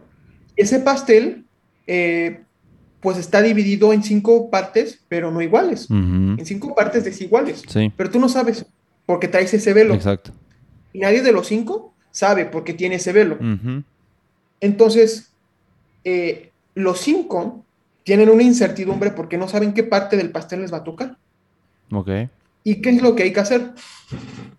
Bueno, lo que dice este güey es que para que sea justo este pedo, pues estos cabrones deben de crear reglas porque no saben si ellos van a estar arriba o van a estar abajo, Sí. que a los demás y a ellos les convengan. Entonces, este pues, es una cooperación entre estos güeyes, ¿no? Porque tú no sabes la incertidumbre que vas a tener. Ok. O sea, perdón, tú estás en una incertidumbre porque no sabes los resultados que vas a tener. Sí, sí, sí. Tú no sabes qué parte del pastel te va a tocar. Entonces. Entonces este güey dice, ok, entonces para poder garantizar esta justicia, pues creemos reglas que a todos nos convengan. Exacto. ¿Y a qué voy con esto, güey? Que en nuestra sociedad, güey, muchas reglas no nos convienen, güey, porque vienen sistemáticamente ya con un sesgo eh, que beneficia a cierto sector de la sociedad, güey. Ok. Y esto no es justo, güey. ¿no? Bien. Entonces, yendo a este punto, güey, uno puede decir, eh, uno es eh, la mayor parte dueño de sus decisiones, pero no solo importa qué tan dueño de tus decisiones seas, güey, sino que el lugar donde tú estés relacionado, conviviendo, tenga las reglas que sean las más adecuadas que te garanticen dos cosas, que te puedas eh, com- ser o tratar como ser igual, o sea, digamos que todos sean iguales Igualdad. desde el punto de vista. Igualdad de ¿No? oportunidades. igualdad de oportunidades y que seas libre. Sí. Entonces, en la medida en que todos tengan igualdad de oportunidades y que todos sean libres, chingón, te puedes, te puedes tú eh, actuar y mover como tú quieras. Claro. Y las decisiones van a ser tu consecuencia, porque las reglas se trataron de hacer de lo más justo posible. Entonces, no sé qué piensas tú de O esto. sea, es que no, entonces yo no veo dónde estamos en desacuerdo. O sea, al final tú también propones lo mismo que yo. O sea, estás, estamos diciendo set of rules por el cual todos vamos a jugar. Y, o sea, un, no me gusta hablar en inglés, o sea, pero se me sale. O sea, reglas por las cuales todos acordamos, por las cuales vamos a jugar, ¿sí? Que supuestamente son justas. Que nos garantizan eh, igualdad de oportunidades y libertad. Ok. O sea, yo creo que estás diciendo lo mismo. Estado protector que te garantiza las reglas y el ejercicio de la ley o la... ¿Cómo se llama, güey? La realización de la ley, no me acuerdo cómo se llama. Efectividad, Efectividad, eficacia, eficacia de la ley, como sea que se llame, total. Que haya, que, la que las leyes se cumplan, eso, eso hace el gobierno. Y tu individuo te mueves con las cartas que tengas en este marco de reglas, ¿no? Sí. Entonces, ¿dónde está el Pues- desacuerdo? No, no, no, justamente, porque yo decía que el Estado justamente tiene un papel muy importante. Sí. Y tú decías, no necesariamente, No, no. que el individuo y que muchas veces es el que tiene el poder de decidir. O sea, no es que decida todo, pero es, es más importante. Y tú te decías que, eh, que el Estado pues no debería de meterse en eso y que no es mm, tan aplicable. Y lo que yo te decía que sí, que el Estado tiene que imponer esta, digamos, un contexto, güey, para que uno se pueda desenvolver bien. Porque si el Estado no, no te proporciona esto, güey, no, no se va a poder Exacto. hacer, No, no, tan claro el ejemplo como aquí, güey. Aquí no hay reglas. O sea, estamos de acuerdo que aquí no hay reglas. ¿En dónde? En México. O sea, ¿estamos de acuerdo? Ah, pues obviamente, güey. Entonces, es que vamos a lo mismo. entonces- el Estado no. No, y- a- y es aquí, que aquí, o sea, mira, no hay estado aquí, o sea, es, es show, güey. O sea, no sé si alguien no sabía, pero eh, todo es un show para donde AMLO se... Bueno, ya no voy a decir nombres. Pero total, es un show y lo ha sido desde hace no sé cuántos años. Y entonces, Sí. que vete a Europa. Ay, no hay show, cabrón. No, vete a Estados Unidos. ¿Qué tanto? ¿Qué, ¿Cuánto te... ¿Cuánto a que... eh, o sea, no sé, que te para un poli? Ahí sí te asustas, cabrón. Ahí sí, a ver, o sea... Perdón, no vuelve a pasar lo- así y nada de andar sobornando. O sea, totalmente tienes toda la razón. No estás en control de tu realidad. Yo creo que justamente lo que estoy proponiendo es una visión estoica o al final existencialista de... no- nunca supe diferenciar los dos, pero total, es que esto lo vi en el libro de Víctor Frankl, El hombre en, sentido, en busca del sentido. Justamente dice, güey, cuando no puedes cambiar tus circunstancias, la única forma que puedes seguir es cambiar cómo respondes ante esas circunstancias, cómo reaccionas ante esas circunstancias. Por ejemplo, el güey estuvo en un campo de concentración, o sea, ya, se, ya valeó madre, o sea, ya, ya hasta aquí llegué, compas. Bueno, salió vivo y todo, pero total, ante la falta de incertidumbre de si va a vivir o no, yo lo que estoy diciendo, ahora sí, a un nivel filosófico fundamental, es que, güey, la decisión última, así, la decisión final la tienes tú sobre ti mismo.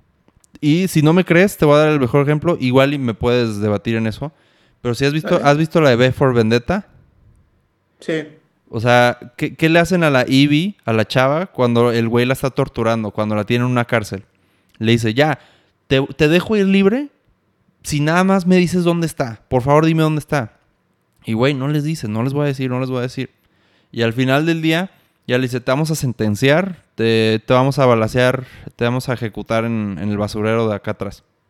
Y entonces ya le dan la sentencia y le dice, está bien, Simón.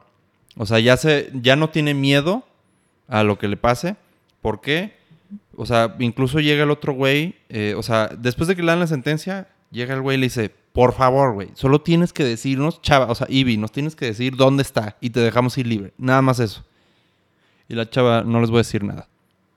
Y entonces le dice, entonces ya no tienes miedo, ya no tienes miedo. Eres totalmente libre. Y la deja ir, ¿me entiendes? El punto es que la o sea, ese es justo lo- el argumento de ahí, o sea, que la integridad es la última, es lo único que no te pueden quitar. Te pueden quitar tu vida, te pueden matar, ¿sí? Pero lo último que no te pueden quitar como ser humano es tu integridad. O sea, que lo que tú pienses concuerde con lo que tú haces. Que, es decir, que lo que tú, o sea, aquí va más con tus ideas, tus, tus creencias. Si yo creo en Alá, entonces, por más que me metas a Dios y por más que me vayas a decir que me vas a matar si no creo en Dios, yo voy a decir, no, yo creo en Alá y así voy a actuar. ¿Me entiendes? Aunque te quiten la vida. Yo creo que ahí es donde tú, ser humano, tienes la decisión final. Y por tanto, eres el causal más importante de cómo se rige el curso de tu vida. Más o menos.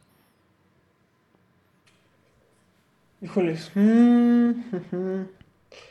Sí se me hace debatible, güey, porque hasta la integridad, güey, puede ser...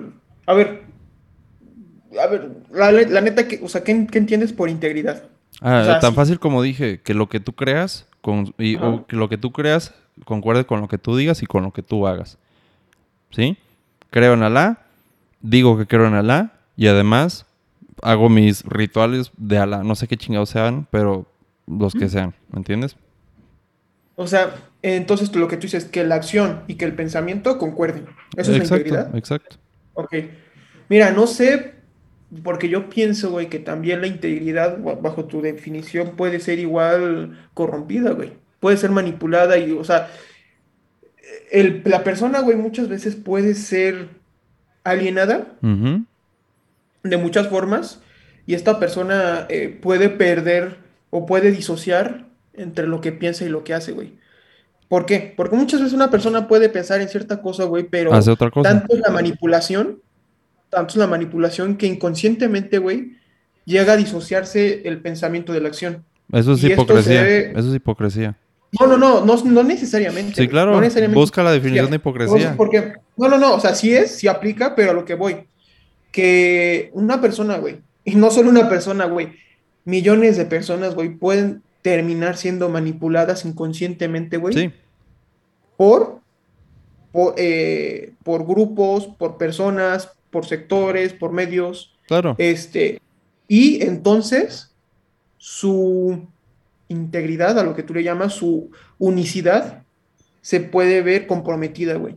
Entonces, este hecho, güey, yo creo que igual puede ser discutible, güey. Y yo creo que más bien, o sea, yo creo que más bien sería considerar el punto de partida de una persona sana, una persona en sus cinco sentidos, que suponiendo que mm, está consciente de lo que hace y de lo que habla.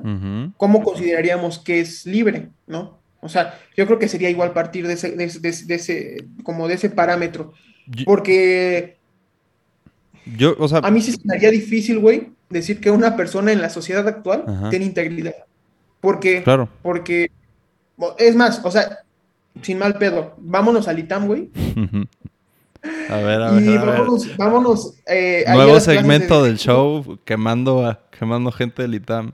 A ver. y vamos a preguntarles qué es lo que quieren estudiar, o qué es lo que en realidad querían estudiar, Sí. qué es lo que ahorita estudian. Y en el caso de derecho, muchos te van a decir una respuesta distinta a lo que hacen. Y no es porque sean hipócritas, güey. Es porque están manipulados muy cabrón, güey. No, Por sí, yo creo que sí lo son, eh, por sus círculos familiares, por sus círculos sociales.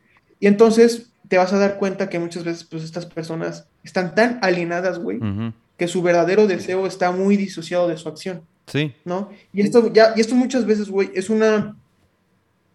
Están. Es, es una coacción psicológica, güey, ¿no? Pero bueno, volviendo, volviendo al aspecto de lo que tú dices de la libertad, pues sí es, es, es muy. Es muy difícil definir la libertad, güey, pero yo te voy a decir algo. Eh, partiendo de un. de una suposición constructiva y un poco surrealista, yo sí me iría un poco por la definición de, de libertad, por ejemplo, de lo que te está diciendo de lo que considera Rawls. O ¿Por sea, qué? que condiciones eh, garantizadas, ¿no? O sea, reglas que garanticen que jueguen en, igualdad de oportunidades, ¿no? ¿Eso dijiste? O sea, un set de reglas que garanticen Libertad la y... máxima, eh, eh, eh, la máxima igual, o sea, la igualdad de oportunidades primero, Ujú. y segundo, la eh, libertad. Pero esta libertad debe estar eh, limitada por la libertad de los otros. Digamos que es maximizar la libertad sujeta a la libertad de los demás, ¿me entiendes? claro. Entonces, para mí eso sería eh, la, una aplicación más eh, práctica de lo que sería la libertad. Pero es que, es que hay, difere- hay, di- hay diferentes perspectivas de lo que es la libertad, güey. O sea, esto es desde una perspectiva política muy clara. Pero desde una perspectiva un, poco más existencialista, güey, mm, a mí me gustaría decir que la libertad, güey, mm, no la podemos decir ahorita. O sea, no podemos decir ahorita soy libre o no soy libre. O sea, que no la puedes decir por las condiciones en las que te encuentras o porque no sabemos definirla. Porque no sabemos definirla. No sé, en- por ejemplo, Heidegger, güey, en el ser y el tiempo, este Ujú. pen- este güey decía que, que, güey, que la muerte es algo que no conocemos, Ujú. que el pasado es algo que ya pasó, güey, valga la redundancia, eh, y que el presente, güey, es, es esta combinación de, de lo que está pasando y lo que ya sucedió. Y es una idea igual muy, muy agustiniana de, de- de- de la existencia, güey. Pero el, el hecho de que tú digas, eh, estoy viendo hacia la muerte, güey, estoy viendo con miras hacia la muerte, estoy viviendo con miras hacia la muerte, güey, es un criterio de libertad. Ok. Pero uno, ¿cuándo puede concluir que es libre, güey? Lo digo que en su lecho de muerte. ¿Por qué? ¿Por qué, güey? Porque tú vas a mirar al pasado y vas a decir, todas estas acciones yo las tomé mirando hacia ahorita. ¿Qué significa mirar hacia ahorita? Que no me arrepentí de lo que hice. O que lo hice calculando bajo mi beneficio. ¿Me entiendes? Se, se escucha un poco raro, güey, hasta un poco este, egoísta, pero yo creo que el único criterio de la libertad, o sea, es que hay que, hay que definir, ¿no? Criterio de libertad, de libertad per se. El criterio de libertad es tomar todas tus acciones eh, mirando hacia la muerte y, e imaginándote diciendo, o imaginándote tu lecho de muerte y diciendo eh, que no te arrepientes de lo que hiciste. ¿Entiendes? Fíjate, yo tomo una... Igual estoy bien pendejo, ¿verdad? Pero no, o sea, yo, yo, yo creo que sí podemos definirla y es tan clara que yo puedo decir que ahorita tú y yo somos libres. Ahorita. Así de plano. ¿Sabes quién no es libre, güey? Los judíos que estaban en un campo de concentración. Esos cabrones claramente no eran libres. Eran libres de morir. ¿Me entiendes? Se podían suicidar si querían. Hasta ahí, cabrón. Pero como tal, la libertad de, güey, estar hablando tú y yo aquí sin que llegue un policía a tirarnos un balazo en la jeta a los dos, es un milagro. Esto es un milagro que tú y yo podemos estar haciendo eso. Otra cosa es que las condiciones no ameriten que puedas tener las mismas oportunidades, pero estamos de acuerdo que si al momento que las tengas, no va a venir un policía a darte un balazo en la jeta. ¿Estás de acuerdo? Sí. O sea, yo creo que ahorita tú y yo podemos decir, somos libres. Y estamos en la sociedad, bueno, quizá, quizá México no, pero, güey, yo creo que la, la cultura occidental es la... Güey, ¿cómo están en China ahorita? Hay campos de concentración para musulmanes. O sea... Te van a mutear, ¿eh? Te van a silenciar con tres balazos. ahí está, ahí está, cabrón. O sea, no puede ser que... o sea, creo que ya cancelaron a Winnie the Pooh porque lo... lo porque lo, porque lo comparaban con el Xi Jinping. O sea, ¿me entiendes al nivel que llegan? Y creo que el... Ven Corea del Norte, güey. Güey, ve por favor, o sea, a quien esté escuchando esto, por favor. O sea, tú también, güey. Ve la entrevista de Yeonmi Park. Lo voy a poner en, en mi Instant Story. Güey, no te das cuenta. O sea, yo no sabía. O sea, casi casi lloras por escuchar todo lo que pasa en Norcorea. O sea, de lo más cabrón que me quedé es que ella estaba, o sea, la chavita cuando tenía 12 años estaba caminando por el río y nada más ve a un niño, güey, eh, que se le están saliendo los órganos y un perro se está comiendo sus órganos y el güey se está, sigue vivo y está pidiendo comida, güey. Le está diciendo a la niña, por favor, dame comida, por favor. Y se muere. Se le murió enfrente de sus ojos, güey. Y que es súper normal, güey, decir tú y yo, güey, vamos a es que, güey, ni hay tiendas, cabrón. O sea, que no sé, güey, vamos a la escuela. Y camino a la escuela, caminando, descalzos, güey, ves cuerpos, cuerpos de gente muerta. Y diario los ves, güey. ¿Me entiendes? Yo ahí te puedo decir fácilmente, nosotros somos libres. Sí. Y otra cosa con la integridad. Yo creo que, que la integridad lo confundes, güey, que, o sea, un argumento, te voy a decir, creo que es un argumento falaz, no sé qué categoría de argumento falaz es, pero es que yo te di el concepto de integridad y tú dices, sí, güey, pero se puede, nos podemos disociar. Y entonces, por eso ya no tiene valor la integridad. Algo se entendí. Y yo digo, güey, tan simple como decir, mm. te voy a decir el concepto que es, que es ser fuerte. Pues es estar musculoso y, bueno, yo voy a decir en sentido físico, eres musculoso y puedes cargar un carro. Y tú dices, Sí, güey, pero te puedes lastimar. Entonces podemos confundir la fuerza. O sea, no, sé exactamente qué querías atacar de la integridad, pero yo digo, la integridad es lo que es. O sea, ya lo como te lo definí. Y que se pueda quitar o que no la haya, no significa que no la deba de haber. ¿Sí? O sea, simplemente porque no haya gente fuerte, no significa que no, que estamos bien todos siendo débiles. Me doy a entender. O sea, por más que haya razones que te disasocien tu deseo con lo, con lo que piensas, con lo que haces, eso no significa que, que no debería de haber integridad. Yo solo, solo significa que no hay, ¿me entiendes? Pero no porque no haya, no debe de haber. Y bueno, sí. Pues, sí, sí, sí, sí, o sea, pero a lo que yo me refería, o sea, tú lo que comentaste es que la integridad era como un criterio para definir la libertad, güey. y yo te dije que que ah, tal vez para mí, güey, no era como un criterio, güey, para definir la libertad, la integridad, porque muchas veces, o sea, es difícil, güey, que una persona no íntegra no sea o sea, o sea libre. O sea, puede, yo creo que puede existir, güey, una persona no íntegra que bajo un concepto, por ejemplo, eh, al estilo de Ross, güey, sea libre. Puede, güey. Ok. Y eso es maquiavélico, güey. Y por eso, y por eso yo llegué al punto al decir, es que esto es libertad para términos políticos, güey.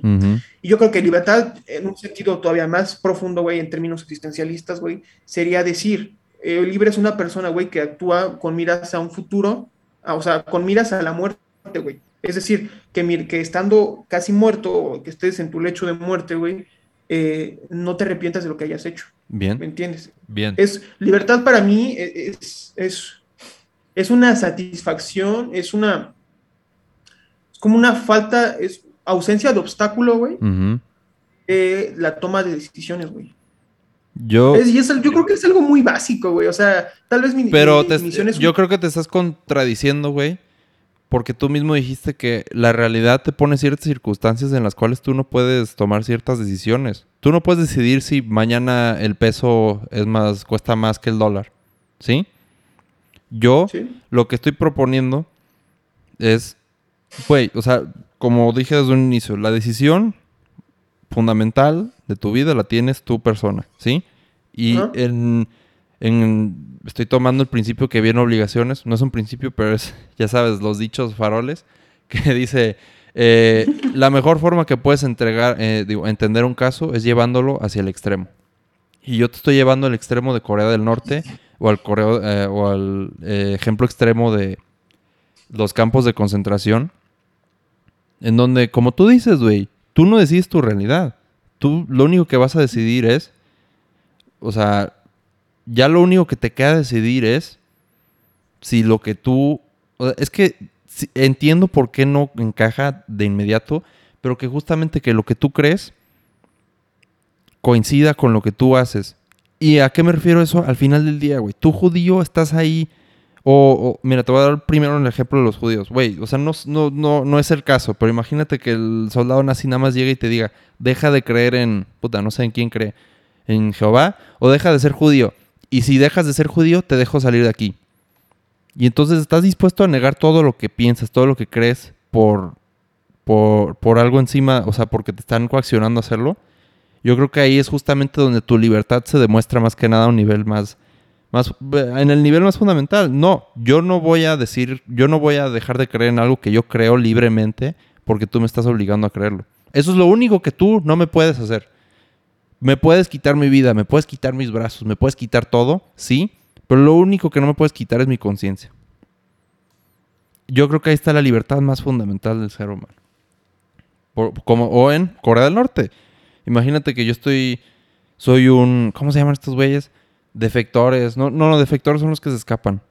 Gente que. revolucionista, no sé, güey. Los. ¿Cómo se llaman? Los que se están haciendo complot para tirar al. en contra, ¿no? Los que están en contra.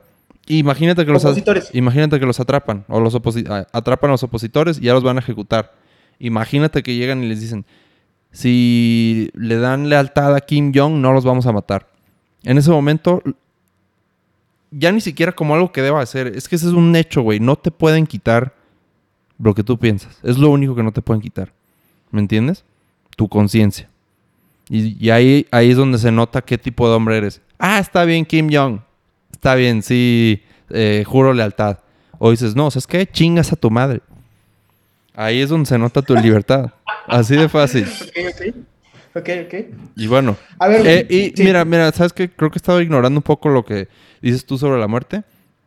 Totalmente de acuerdo. O sea, yo, pero yo creo que eso más que un criterio de libertad, yo diría un criterio que te ayuda a, a, a tomar conciencia de tu situación, más que nada. O sea, es decir, que todas las decisiones que tomes, las tomes en cuenta porque te vas a morir, ¿me entiendes?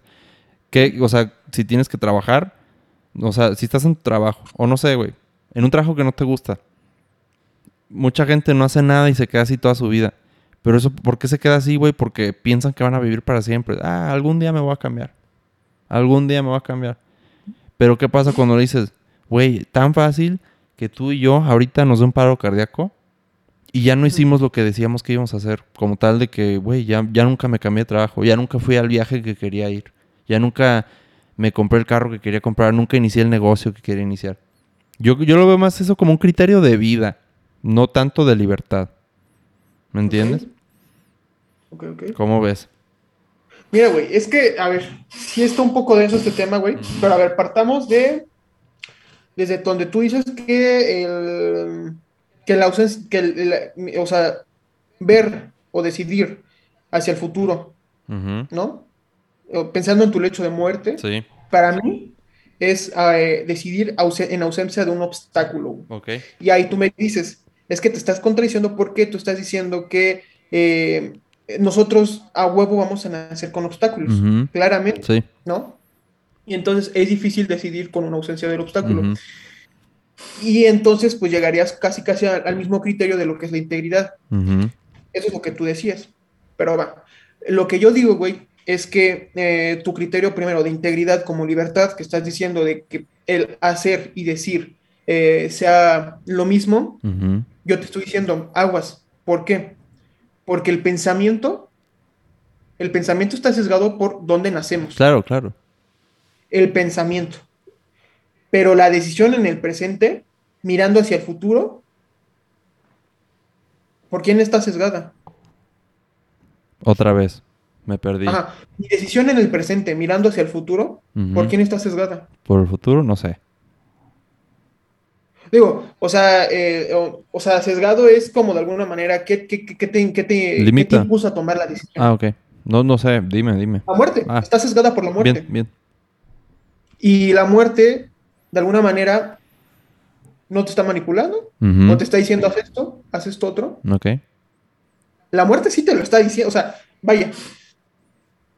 Eh, la muerte lo que está tomando, güey, es, o sea, es, diga, de alguna manera es tu forma de pensar, güey, es, es, es el decir, voy a actuar, o sea, la muerte te está orillando, yo creo que más bien no te está sesgando, yo creo que te está orillando a tomar decisiones más puras. Es decir, decisiones Más genuinas. libres, más genuinas y libres como del criterio de otras personas. ¿Me entiendes? Porque uno como persona, güey, empieza a generar preferencias, empie- empieza a generar gustos que están o bien dominados por otros y también por nosotros. Yo creo que al final los puedes llamar short-sighted. Short-sighted, o sea, de, de vista de corto plazo. Que no lo estás viendo a largo plazo. No lo estás diciendo, no lo estás decidiendo en torno a la realidad fundamental que te vas a morir. ¿Me entiendes? Lo estás decidiendo en, puta, quiero una dona ahorita. ¿Me entiendes? Exacto, exacto. Entonces, lo que tú estás haciendo, güey, eh, al tomar decisiones con, con vistas al futuro, que, eh, es decir, me voy a tratar de, de- de- de- eliminar real, o sea, voy a buscar genuinamente qué es lo que yo soy, qué es lo que a mí me gusta. Bien. ¿Por qué? Porque a lo, a lo que yo voy, nuestras preferencias, nuestro ser, nuestra esencia, muchas veces también está llena, güey, de las preferencias de otros. Y eso es inevitable. Y eso es lo que yo te decía Claro, desde un comienzo. Claro, pero yo, yo no creo que por eso al- seamos limitados. O sea, eso va a pasar, Pero por eso, no. y justamente, güey, cuando uno toma decisiones en el futuro, güey, pensando hacia el futuro, empiezas a decir, a ver, ¿qué es lo que a mí me gusta? Porque probablemente, güey, hay ciertas experiencias que a nosotros nos van a agradar y que otros no, no los- nos dijeron, a ver, prueba esto, a ver, experimenta esto. ¿no? Y a mí me gusta genuinamente y no me gusta porque a ti te gusta. Entonces, el mero hecho de que a mí me guste, porque a mí me gusta y no me, y no me gusta porque a ti te gusta, empieza a haber una cierta diferencia, una cier- un cierto toque de autenticidad De individuo. en nuestras preferencias Claro. del individuo. Entonces, tú vas a tomar decisiones con base en lo que verdaderamente a ti te gusta, Sí. no en lo que los demás te digan. Ajá. Por eso yo te decía, hay que distinguir entre la integridad y esta toma de decisiones. Y esto es para mí en lo personal libertad de, o sea, libertad de obstáculo, de obstáculo de las preferencias de los demás. Todavía no entiendo cómo choca con la integridad. Lo que tú dices con la integridad es que, la, pe- que el pensamiento y la acción sean lo mismo. Sí. Y yo te digo, el pensamiento muchas veces va a estar sesgado y ese no es un criterio porque inconscientemente tomamos acciones, decisiones que otros nos imponen. Entonces, para que sea más genuina la acción y por ende sea más libre, El pensamiento. pensar. ujú, con, eh, con, con miras al futuro. Y es ahí donde yo te digo, es, es, digamos, es, un, es una forma de analizar totalmente distinta a la libertad y que para lo personal no se contradice con el mero hecho de que nacimos en un sistema o en un, en un ambiente que ya predetermina muchas cuestiones en nosotros. ¿No? Entonces, lo que hace este criterio, güey, de libertad es barriendo, güey, lo que nos imponen y no nos gusta. Porque muchas veces hay cosas que sí que nos imponen y que sí nos gustan, ¿me Ujú, entiendes? Pero nos damos cuenta de eso, güey. Sí. Y muchas veces tampoco no nos damos cuenta de eso. Y con el criterio que yo te estoy diciendo, que a mí personalmente, a mí se me ha funcionado, güey, es que cuando uno mira al futuro, güey, uno mira con miedo. Ok. Y cuando miras con miedo, el miedo, güey, a la muerte, te hace, güey, que tú eh, eh, digamos, vayas puliendo lo que a ti te gusta y a la- lo que no te gusta. Ah, eso es lo de Batman 3, The Dark Knight Rises. Si no actúas con miedo a la muerte, vas a perder. Porque ¿qué. ¿qué más te hace correr más rápido? ¿Qué más te hace saltar más rápido? Digo, más alto. Si no es el miedo a la muerte. O sea, literal, ese impulso que te hace, pues, que literal te mete más energía al cuerpo. Así de fácil. Y esas son, y esas son en, en acciones. Y yo te digo que las preferencias, güey, yo creo que, bueno, o sea, digamos, el criterio es la muerte, pero las preferencias te las va puliendo, güey. Y, en- y en- y el mero hecho que te las pula, güey, te va haciendo más auténtico, más libre, ¿no? Claro. Y, y eso te va a hacer consciente, güey, de lo que te imponen, te gusta, y lo que te imponen no te gusta. Te va a hacer más, no, no, no sé cómo explicarte este pedo. Y a lo que, y a lo que iba, güey, es que, eh, diga, eh, eh, este, este miedo a la muerte, como tú lo, como tú lo dices, güey, es tan cabrón, güey, es tan cabrón que la mayoría de las personas, el 99% de las personas, lo ocultamos. No, pues es que, Lo ocultamos, es que es una realidad realmente- que no podemos estar viviendo diario con miedo. O sea, Ah, eh, exteriorizándolo, que- pues. No, no, no, es que yo creo que, Que temblando, güey, güey, me voy a morir. O sea, yo creo que tal vez, güey, no es con miedo a la muerte. ajá. No, yo creo que sí es.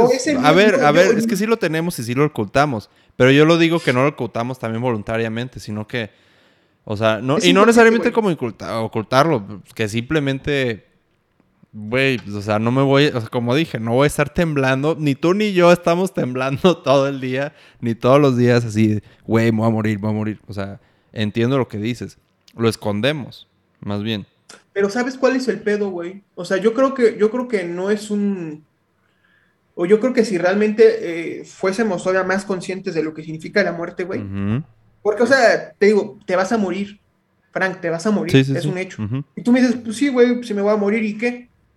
No te das cuenta, no te das cuenta. El día, y el día, güey, que en sí te vayas a morir, Ay, güey. te- o sea, en un momento, güey, sí te va a estar cargando la chingada y dices, Sí, puta madre, ya me voy a morir en tus últimos años. Dices, chingada madre, ya valió verga. eso. Y va a ser un miedo, güey, que te va a hacer temblar. Bueno, Pero ahorita. no sé si a es- todos les vaya a hacer temblar. Yo creo que el criterio no, para ver si mira. tiemblas en tu lecho de muerte es si viviste bien. De acuerdo a las decisiones que tomaste. Es a lo que voy, por eso. Sí, sí, es a lo claro. que voy. Y es que una persona en sus cinco sentidos, güey, que sí experimenta, o sí, o sea, sí visualiza lo que es la muerte, güey. O sea, y que vive con eso la mayoría de los días y que no necesariamente implica que esté temblando todos los días y que estés gritando, Sí. pero sí que vayas como construyendo ese proyecto para que el día que te vayas a morir o que estés a punto de morirte, te estés satisfecho, güey, Claro. te sientas bien, güey. Sí. Es que, mira, es que ese es el punto, cabrón. Yo pienso que la mayoría de nosotros, güey, y es normal, es muy normal, no pensamos con miras a la muerte, güey. Ok. Porque es muy duro pensar en eso, güey. Porque tú, o sea, porque hay N millones de, de teorías y de filosofías y de experimentos que, que, nos, que al final de cuentas, güey, en nuestra actualidad, no nos dicen si hay vida después de la muerte. Exacto. Esa incertidumbre, güey, eh, de la vida después de la muerte, güey, nos tiene así, güey. Y que si, y que si realmente la sacamos a nuestra conciencia, güey, Mm. que somos conscientes de eso, güey, Mm, Ok. sí te da miedo, güey, sí te da miedo. O sea, sí es un, un- un- un- algo que sí experimentas. Ujú. Y es algo que es, es una, es una sensación, güey, tan más cabrona, güey, que sí te hace disfrutar la vida y, de, y a tomar decisiones Libres. con Vaya. propios. Bien. Porque cuando tú no, o sea, güey, porque imagínate, estás en tu lecho de muerte, güey, y desgraciadamente, güey, te das cuenta que toda tu vida No hiciste lo que pudiste haber hecho. acciones de los demás. Vas a decir, o sea, vas a decir, bueno, ya ni modo, ya me voy a morir, pero te va a dar una tristeza, güey. Claro. O sea, yo creo que va a ser el momento más triste de tu vida, güey. Personal, esa es mi, esa es mi forma de ver. ¿Ya te, pa- ¿Ya tu- te pasó o qué? Ah. No, mira, te voy a decir algo. No, no, mira, afortunadamente nunca he estado en, en un, en un Lecho de momento muerte. pero sí te voy a decir, a mí de chiquito, güey, me pasaba mucho que yo sí pensaba mucho en la muerte. Sí. No, no de que me quería suicidar, No, no. pero de que me daba mucho La miedo, dibujabas. Eh, a la esta No, no, ya, ya. No. Sí, adelante. pero de que me daba mucho miedo, güey, pensar en la muerte, güey. Sí, sí, sí. O sea, o sea, sí me daba mucho miedo, güey, pero mucho miedo pensar en la muerte. Y, y decía, o sea, ¿qué, qué va a pasar de mi vida? ¿Qué voy a hacer? O sea, ya ves, esas preguntas que luego de chiquito te haces y que, que las dejas de hacer, y son preguntas muy cabronas, Ujú, de que, ¿qué va a pasar después de que me muera? Genuinamente, ¿qué va a pasar? Exacto. o sea, no sabes. Y te da miedo, güey, porque estas experiencias que luego vives, o sea, de felicidad, de, o sea, o de momentos tristes, momentos felices, los disfrutas de alguna manera, güey. Y tú no sabes qué vaya a pasar, güey. Y, uno, como acaba de, llegar a la vida, güey, cuando es uno pequeño, güey, tienes todo, todos esos cúmulos de sensaciones, de experiencias, güey, que las disfrutas tanto, güey, que cuando piensas en la muerte en, en esa época de tu vida, si, o sea, si te si te, si de alguna manera te traumatiza, güey, pero en el sentido de decir, ¿qué va a pasar con mi vida? Exacto. Y, muy poca gente no se hace esa pregunta y vive pues, como zombies. En el celular. Y es la mayoría de las personas, güey. Es la mayoría. Yo creo que todos. Y por eso, te digo, si uno, y creo que eso, eso en parte creo que lo decía Freud, y si hay estudios que lo avalan, güey. Si uno realmente tuviera eh, esa forma de ver como un niño chiquito, güey, es decir, de que estés disfrutando, que estés admirando de las experiencias, pero también de que estés mirando con miras, viviendo con miras a la muerte, tu vida sería mucho más placentera y llena de emociones, güey. Más satisfactoria, pues. Más satisfactoria, pero también más eh, llena, o sea, que experimentarías más vívida. Más colorida, pues. Más. No, no, no, no necesariamente más colorida. yo entiendo lo que dices, más, más real. ¿Qué tal? Ajá, más real. Como una, como una televisión, güey. con más definición. Exacto. y con más, y con más experiencia. 3D. 3D. Y la chingada 4K sale agua como las de Shrek. Sale aire y la chingada. O sea, cada vez más. Cada vez salen más chingaderas. Sí, güey, justamente, o sea, la vivirías plenamente. Ya sea vivas, te esté yendo de la chingada o te esté yendo bien, lo vivirías plenamente. Dejas de vivir en modo automático, vives más en el presente como tal, ¿no? Ajá, y justamente lo que tú dices, como que llega un momento en el que ponemos modo automático y silenciamos todo esto de nuestra persona, güey. Y cuando lo silenciamos, güey, eh, silenciamos creo que gran parte de nuestra naturaleza humana, güey. Bien. Mira, yo otra vez, es que creo que creo que, o sea, creo que tú y yo nada más estamos intentando contradecirnos por contradecirnos. Pero es que, mira, yo la verdad no veo desacuerdo. Yo quizá veo malentendidos. ¿Por qué? Tal vez, o sea, yo con integridad. Mira, por alguna razón, integridad y libertad son palabras distintas. ¿No? O sea, quizá podríamos considerar que la integridad es como un presupuesto básico para la libertad. ¿No? No la libertad en sí misma. Ahora, ¿qué más? En cuanto a tu visión, o sea, que tú dices, es que, güey, si entre más consciente estés con tus cinco sentidos en relación a la muerte, pues así es cuando tomas tus decisiones más reales y experimentas la vida más mm, de manera más fructífera, más, más, más HD.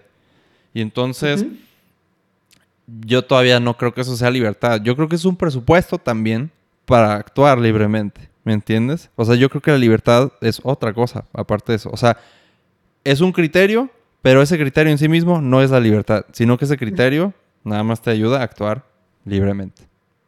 ¿Me entiendes? O sea, yo creo que es un malentendido conceptual. No, pues, pero justamente yo te decía, es un criterio de libertad.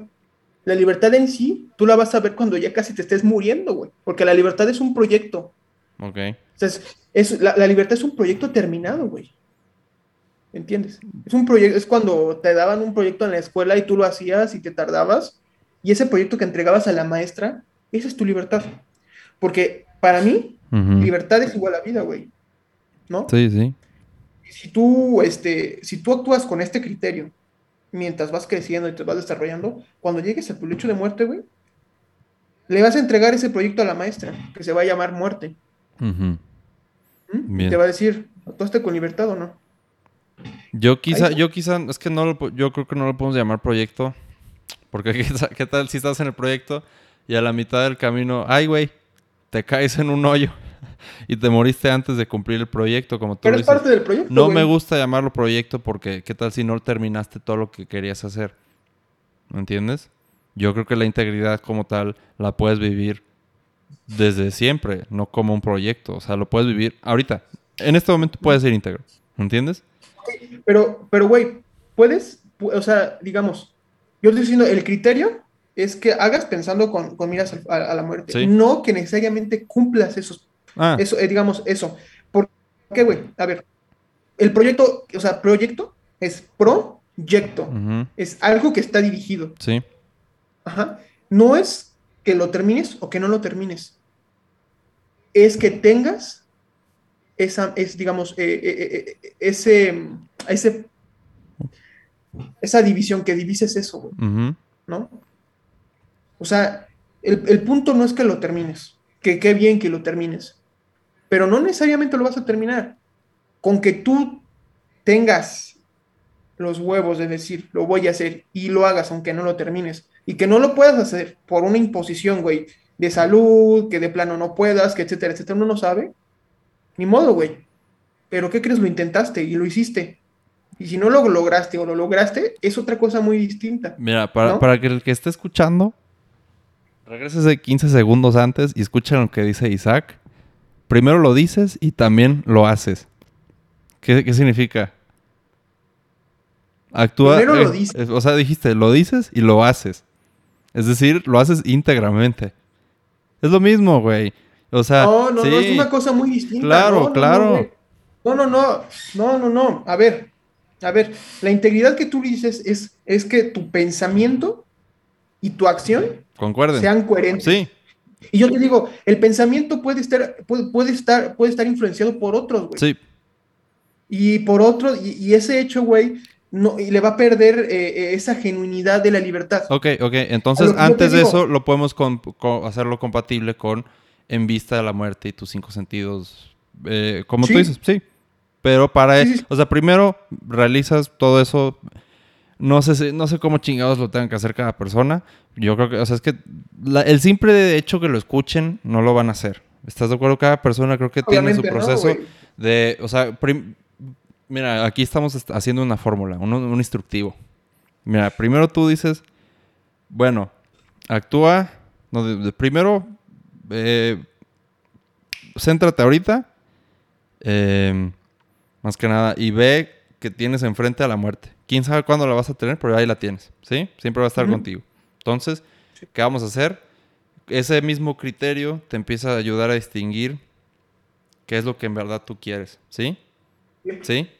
O sea, güey, o sea, mm, vamos, aquí, lo quiero poner un ejemplo. Eh, ya, en el Fight Club, güey. El güey llega con el vato de la tienda y le dice, a ver, le, le apunta la cabeza, la, la pistola a la cabeza y le dice. ¿qué querías estudiar, güey? Y el güey le dice, "Ah, puta madre, veterinario, güey. Justamente, Sí, ahí está. Ahí tiene la muerte enfrente y ya. Y ahí salió, en verdad, la preferencia exacta. ¿Sí? Y entonces, ¿qué le dice Brad Pitt? Voy a regresar en tres meses, cabrón. Y si no estás estudiando para ser veterinario, te voy a matar. ¿Ok? Sí, güey. Entonces, yo, ¿qué, qué otras palabras puedo entender lo que dice Brad Pitt? Si no actúas íntegra, íntegramente, o sea, ya que sabes qué es lo que quieres, a partir de tu visión de la muerte, si no actúas de acuerdo a esa preferencia, a, esa visión mo- mortal, vamos a llamarla visión mortal, Sí. te va a matar. Si no, acta, si no actúas libremente, de acuerdo a tu visión de la muerte, y lo, lo haces de verdad, ¿me entiendes? La visión, la visión de la muerte es como tal, te da tu visión genuina, que tú dices, del individuo. Y yo lo que propongo después ahora es hacerlo.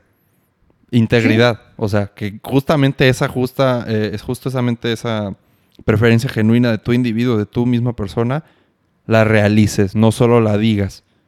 Porque Sí. tan fácil es que el, vete- que el güey que estaba en su tienda antes de que llegara Brad Pitt, pues habla con su familia. Oye, lo de la veterinaria, ¿qué pedo? No, pues sí quiero, pero otro día. ¿Me entiendes? Eso no es actuar sí, sí. íntegramente. Hasta que le ponen una pistola en la cabeza, visión existencialista, o no sé cómo lo quieras llamar, muerte, y que sigue actuar íntegramente para seguir a actuar libremente. Son presupuestos lo que estamos diciendo tú y yo. Pienso. ¿Cómo ves? Pues sí, güey, o sea, mira, creo que el ejemplo de Brad Pitt del Club de la Pelea, güey, estuvo chulo. O sea, la Ey, neta, ey, eso sí, ey, güey, te quedó como. pónganse a ver más películas, lo cabrones. sacaste muy cabrón, güey. Mi respeto, güey. Eso no, no me acordaba de ese ejemplo, pero está muy cabrón. Ahí está. Y sí, güey. O sea, que, o sea, creo, güey, creo que exactamente lo que hace es limpiar tu pensamiento. Ujú, Exacto, O limpia. sea, un presupuesto de libertad, entonces podría decirse. Limpias tu pensamiento. En visión de la muerte, en aras de la, de muerte. Y la acción sería ser íntegro. Ahí está. Pensar con, con coherencia en integridad. Entonces, y es lo que yo te decía, primero hay que limpiar a la mente. Bien, ¿Y cuál es la forma de limpiar a la mente? La muerte. Y bien. justamente la integridad sería el segundo paso. ¿no? Hacerlo, como tal. Ajá, hacerlo, Punto, hacerlo, punto. justamente. Porque de nada serviría no hacerlo. Bien. De nada serviría pensar en la muerte, porque realmente no estás pensando en la muerte, creo yo. ¿O sí? Porque si ese güey, porque imagínate, imagínate si ese güey este, no le pusieran la pistola, Nunca hubiera sido el, el cabrón se caga de la risa o le vale madre. ¿no?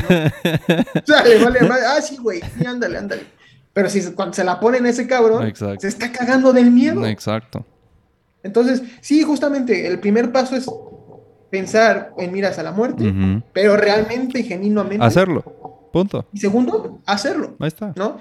Y la libertad es el proyecto que tú vas a entregar, güey, ¿no? Bien. Entonces, creo que, creo que sí, podríamos decir que el primer paso es ese, el segundo es la integridad, y el tercero es el proyecto, es decir, la libertad, ¿no crees? Bien. Pues, mira, me dijiste tesis, antítesis y síntesis. Es lo que yo te decía, es un proceso dialéctico Mira, este pedo. mira, es una magia este pinche show. Ah. no, no. Ahora, ahora, güey, ahora, o sea, yendo a ese, yendo a ese pedo, güey, y, y a mí, me- a mí me da, me da cosa, güey, que muchas conclusiones de las que nosotros sacamos como seres humanos, güey, están muy de acuerdo con, eh, con el, con, como, como, no, sé cómo decirte, por ejemplo, a ver, los números, güey. ¿Por qué los números son tan mágicos, güey? Que son compatibles con el universo, güey. No, no sé. A ver. O sea, y ahorita lo que tú dijimos, güey, ¿cómo fue tan compatible con, con el proceso de, de la dialéctica, güey? Según lo que yo he pensado, güey, es que nosotros pensamos en tres dimensiones, güey. A ver. O sea, ¿cómo te lo puedo decir? Eh, las matemáticas, güey, son, son tan, son, o sea, son Básicas. tan mágicas Básicas. que, que, que se, o sea, se combinan eh, con el número áureo, güey. eh, o sea, existen muchos parámetros, güey, de, o, sea, de, de lo, o sea, de lo que vemos en el universo y nuestros criterios para medirlo, güey, son exactos, güey. Exacto. Y uno se asombra y dice, oye, ¿qué pedo? O sea, pero las matemáticas no se crearon como la para que tuviese un resultado predeterminado, ¿me entiendes? Y, y uno sí se saca de pedo porque como que todo, como, como que todo combina, todo encaja, güey. Exacto. Fíjate, O sea, como si a- fueran hablando de eso, no lo he visto, lo que te voy a decir, pero hay un video que el... O sea, es un canal de YouTube muy, muy certificado de ciencia, de física. Y hay un video, no lo he visto, te lo voy a mandar, que se trata de... O sea, dice el error fatal que tienen las matemáticas. Es un video de 20 minutos y tiene quién sabe cuántos millones de views. Lo vemos y luego lo hablamos, ¿me entiendes? Pero eh, ahorita, va. sí tienes toda la razón. Eh, yo, yo creo que para que lo entendamos todos es qué cabrón que simplemente ve- te- veas tres vasos y puedas decir el hecho que hay tres vasos, güey. O sea, ¿cómo, ¿cómo puedes hacer esa distinción? Un perro no puede hacer esa distinción, güey. ¿Me entiendes? Que yo sepa. No, nunca he sido un perro, ni, o sea, total. Mira, pues de lo que, mira, de lo que hemos hablado, pues de qué tanto hablamos. Hablamos de el cine, de Hollywood, la influencia de que tienen, Hollywood. la razón de ser de, los blancos, cómo es que, o sea, lo que yo creo que los blancos tuvieron que ver con todo eso, porque se avivaron, total. Eh, la influencia y cómo es que esa influencia de marketing, o sea, al final Hollywood es un marketing, entonces, ¿qué es lo que hace? Se ha vuelto una empresa de marketing, entonces, ¿qué hace? Eh, pues promociona una forma de pensar, la cual hace que ese producto pierda su valor. Y pues nos pasamos, no me acuerdo cómo, pero radicalmente a la distinción de integridad y libertad. eh, cómo debería actuar un individuo para... Pues sí, yo creo que esa fue la discusión central. ¿Qué tiene que ser un individuo?